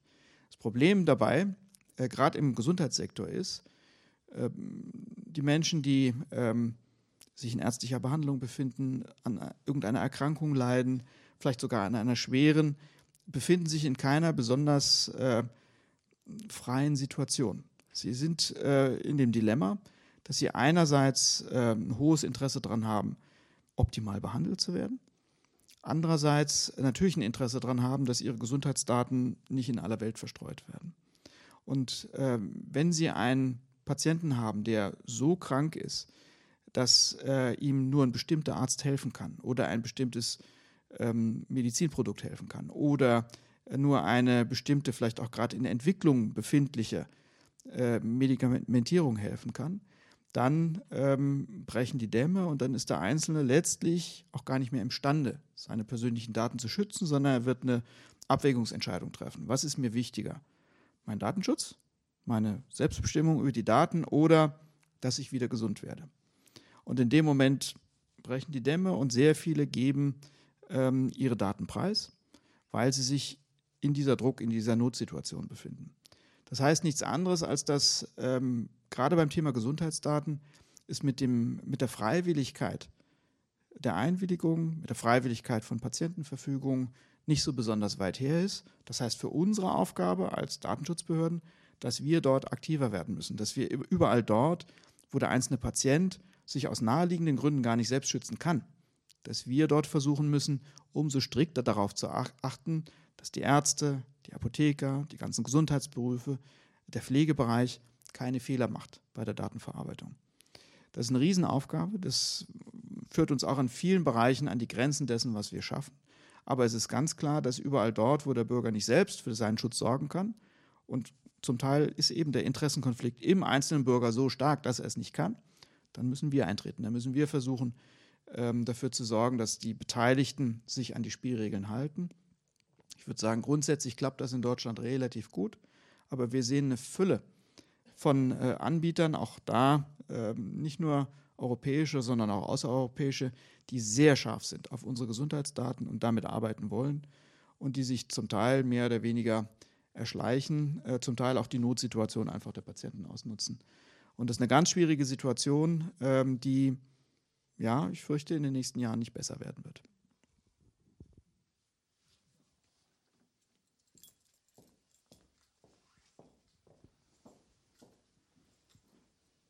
Ich sehe ein bisschen das Dilemma, dass wenn jetzt europäische Firmen viele Daten nicht speichern können, ähm, das, was wir jetzt auch bei Facebook und Instagram und so weiter sehen, ähm, dass die, die überwachungskapitalistisch äh, arbeiten, ähm, natürlich ähm, die Daten, äh, Daten sind viel wert, auch dazu nutzen, ihre Angebote immer mehr zu verbessern. Und ähm, die, die das nicht tun, ähm, dann hinterherhinken in Sachen Usability und ähm, also gerade Beispiel Mastodon sagen ja viele, oh, das ist mir zu kompliziert, ich blick's nicht, ja. Mhm. Also da bleibe ich doch bei Instagram oder Facebook oder Twitter. Äh, das kenne ich, das ist selbsterklärend, da muss ich mich nicht mit beschäftigen. Und ähm, auch bei den Gesundheits-Apps oder so sind dann oft die Apps, die das alles einhalten, nicht so komfortabel wie zum Beispiel die amerikanischen Apps oder Google, mhm. äh, wo das alles ganz einfach geht. Ähm, ist nicht die Gefahr da, dass dann ähm, auch die europäischen Bürger, also sagen, pff, äh, ne, der beliebte Spruch, ich habe ja nichts zu verbergen, ähm, dann nehme ich doch die einfachen äh, Programme aus den USA und ähm, mache es mir leichter, weil es mir wichtiger ist, dass ich weiß, wie viele Schritte ich heute gelaufen bin, jetzt mal so ganz. Was würden Sie da als Lösung sehen? Würde ich Ihnen zunächst mal zustimmen, dass das ein sehr häufig gehörtes Argument ist, dass uns äh, der Datenschutz in Sachen Digitalisierung zurückwirft, dass wir deswegen im europäischen Raum zum Beispiel keine Anbieter von Social-Media-Plattformen hätten, äh, weil wir das alles zu streng reguliert hätten und äh, der Rest der Welt erstens uns nicht nur nicht versteht, sondern zweitens über uns lacht und drittens Riesengeschäfte macht mit den persönlichen Daten. Das ist ähm, aus meiner Sicht ähm, ein vordergründiges Argument und ein kurzsichtiges Argument. Es ist deswegen vordergründig, äh, weil wir äh, sehr genau sehen, dass wir zwar in Europa das Thema Datenschutz relativ weit entwickelt haben, aber dass wir keineswegs die Einzigen sind und dass gerade auch in ähm, anderen, äh, jedenfalls äh, technologisch entwickelten ähm, Ländern der Welt ähm, das Thema Datenschutz immer mehr an ähm, Fahrt gewinnt und auch immer mehr Bedeutung bekommt. In den USA erleben wir gerade eine ganz massive Entwicklung hin zu mehr Datenschutz und zwar nach europäischem Vorbild. Das ist keine Entwicklung, die auf bundesstaatlicher Ebene stattfinden würde, sondern in den Einzelstaaten stattfindet. Mit einem äh, ganz robusten Vorgehen, ähm, dass die US-Amerikaner auch sehen, hoppla, die Europäer, die Bürgerinnen und Bürger haben durch die Datenschutzgrundverordnung eine ganze Reihe von sehr schönen Bürgerrechten bekommen. Warum haben wir das eigentlich nicht?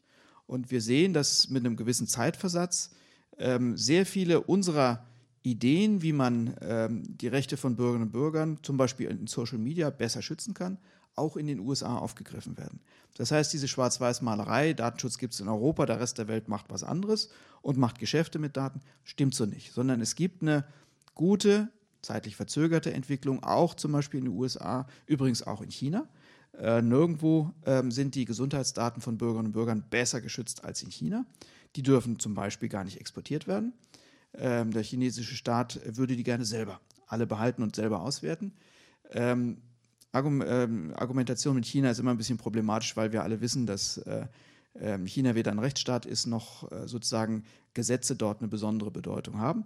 Aber äh, Tatsache ist, dass selbst in China äh, die Idee, äh, dass Bürgerinnen und Bürger ähm, nicht alle ihre Daten preisgeben müssen, eine gewisse Verankerung hat. Und noch mehr natürlich in den westlichen Demokratien und noch mehr in den ähm, sich entwickelnden Staaten. Da kommt über kurz oder lang immer auch das, der Aspekt mit, ähm, wenn auch nicht so ausgeprägt wie in Europa, dass wir unsere Daten schützen und dass das die einzige Form ist, und das ist die zweite Antwort, es ist zu kurzfristig gedacht ähm, ähm, auf Ihre Frage, äh, das ist die zweite Antwort. Letztlich äh, werden sich nicht diejenigen durchsetzen, die in besonders skrupelloser Weise äh, mit unseren persönlichen Daten umgehen, sondern es werden sich letztlich nur diejenigen durchsetzen können, die unser Vertrauen verdienen und denen wir letztlich dann auch mit einem halbwegs guten Gewissen unsere persönlichen Daten anvertrauen. Wenn ähm, Twitter ist ein schönes Beispiel. Wenn die Nutzerinnen und Nutzer den Eindruck bekommen, der Anbieter ist nicht seriös, der macht, was er will und letztlich äh, werde ich davon einen Schaden erleiden. Dann gehen Sie. Dann gehen Sie vielleicht nicht alle sofort, aber Sie gehen im Laufe der Zeit auch in großen Mengen. Und ähm, es ist keine Frage, dass das, was wir in Europa mit unseren Grundwerten, zum Beispiel dem Datenschutz machen, letztlich die nachhaltigere Form der Entwicklung ist. Und ähm, es ist, ähm, ich bin sehr zuversichtlich, dass wir äh, für unsere freiheitlichen Ideen in Europa viele Anhänger finden und dass viele Staaten sich auch danach orientieren werden. Ich weiß nicht natürlich letztlich, äh, wie im Zuge der ganz raschen digitalen Entwicklung ähm, am Ende das Spiel ausgehen wird. Äh, es gibt eine gewisse Gefahr, dass die ähm, Skrupellosen und die Rücksichtslosen sich auch in dem Bereich durchsetzen. wir haben aber die Bilder aus China äh, vor Augen, wie zum Beispiel der Staat durch eine breit angelegte Überwachung, durch auch eine kleinteilige Überwachung der Bürgerinnen und Bürger letztlich ähm, jede Form nicht nur von Freiheit, sondern auch von Widerstandsmöglichkeiten unterdrückt. Und wenn wir das sehen und wenn wir das begreifen, dann wissen wir, dass wir mit unseren Vorstellungen von Privatsphärenschutz und auch von Freiheitsschutz nicht so falsch liegen. Also ich glaube nicht, dass wir in Europa bereit sind, ähm, solche Zustände zu akzeptieren. Ähm, das ist der positive Teil der Reaktion auch auf die Pandemie, die wir erlebt haben, ähm, dass Bürgerinnen und Bürger absolut in der Lage sind, staatliche Maßnahmen in Frage zu stellen, was gut ist, die zu hinterfragen, dass sie auch bereit sind, gegen überbordende, gegenüber staatliche Reaktionen vorzugehen. Wir haben eine Fülle von inzwischen guten gerichtlichen Entscheidungen, die zum Beispiel sagen, die Versammlungsverbote während der Pandemie waren rechtswidrig, das war übertrieben. Wir haben gute Entscheidungen, äh, die sagen, ähm, bestimmte Lockdowns waren in der Breite so nicht verhältnismäßig. Äh, wir können mit unseren Freiheitsrechten umgehen.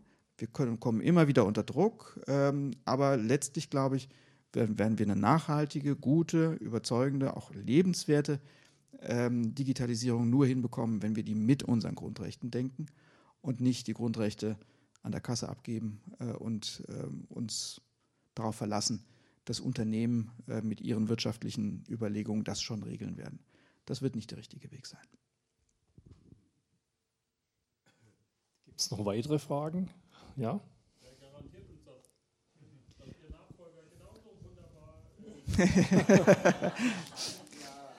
Die Frage mit dem Nachfolger ähm, lassen wir mal weg. Äh, wer garantiert uns, das ist eine super Frage.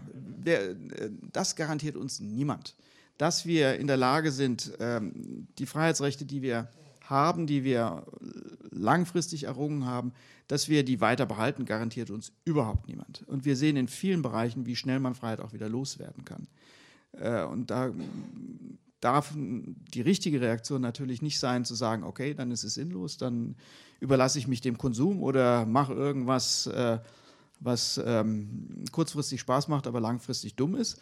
Ähm, sondern ähm, das kann ja nur heißen, dass wir äh, aufmerksam sind, dass wir die Entwicklung begleiten, dass wir Widerspruch erheben, dass wir unsere recht, rechtlichen Möglichkeiten nutzen, dass wir unsere wirklich nach wie vor hervorragende Verfassung äh, nutzen, ähm, um für unsere äh, Freiheit auch einzutreten und die ähm, auch, auch umzusetzen, dass wir unbequem sind, dass wir kritisch sind, dass wir Fragen stellen. Das ist der einzige Weg, unsere Freiheiten zu erhalten. Garantieren tut uns das niemand und wenn wir nicht aufpassen, sind wir vieles sehr schnell auch wieder los. Deswegen, ähm, nee, äh, abgesehen davon, dass ich sehr zuversichtlich bin, ähm, dass das Parlament einen guten Nachfolger findet, ähm, wird es an uns allen liegen, äh, dafür einzutreten, unsere Freiheiten zu behalten. Es wird einem nichts geschenkt. Es gibt immer schlaue, clevere, die aus wirtschaftlichen Gründen oder weil sie andere politische Zielsetzungen verfolgen, an unseren Grundrechten nagen. Und wenn wir nicht aufpassen, sind sie weg. Das ist tatsächlich so. Gut, wenn keine weiteren Fragen sind, dann komme ich zu einem kleinen Schlusswort. Sie haben heute Ihre Arbeit Revue passieren lassen. Sie haben praktisch einen Faden beschrieben, einen roten Faden, den Sie äh, während Ihrer Arbeitszeit gewoben haben. Und Ihr Erbe beinhaltet nun die Forderung, dass wir diesen Faden aufnehmen, um eben diese Grundrechte auch zu erhalten. Und äh, ich gebe Ihnen hier das Versprechen ab, dass wir weiterhin da sehr aktiv werden oder äh, bleiben werden. Und mit diesem Versprechen möchte ich uns, möchte ich mich verabschieden. Vielen Dank für die gute Zusammenarbeit, die übrigens am 19. Februar 2019 in diesem Haus begonnen hat. Und in diesem Zusammenhang möchte ich mich auch nochmal bei der Frau Esther Fehn und bei Frau Maike Jung bedanken. Wir genießen es sehr, hier unsere Veranstaltungen abhalten zu können. Vielen Dank. Ich danke. Vielen Dank.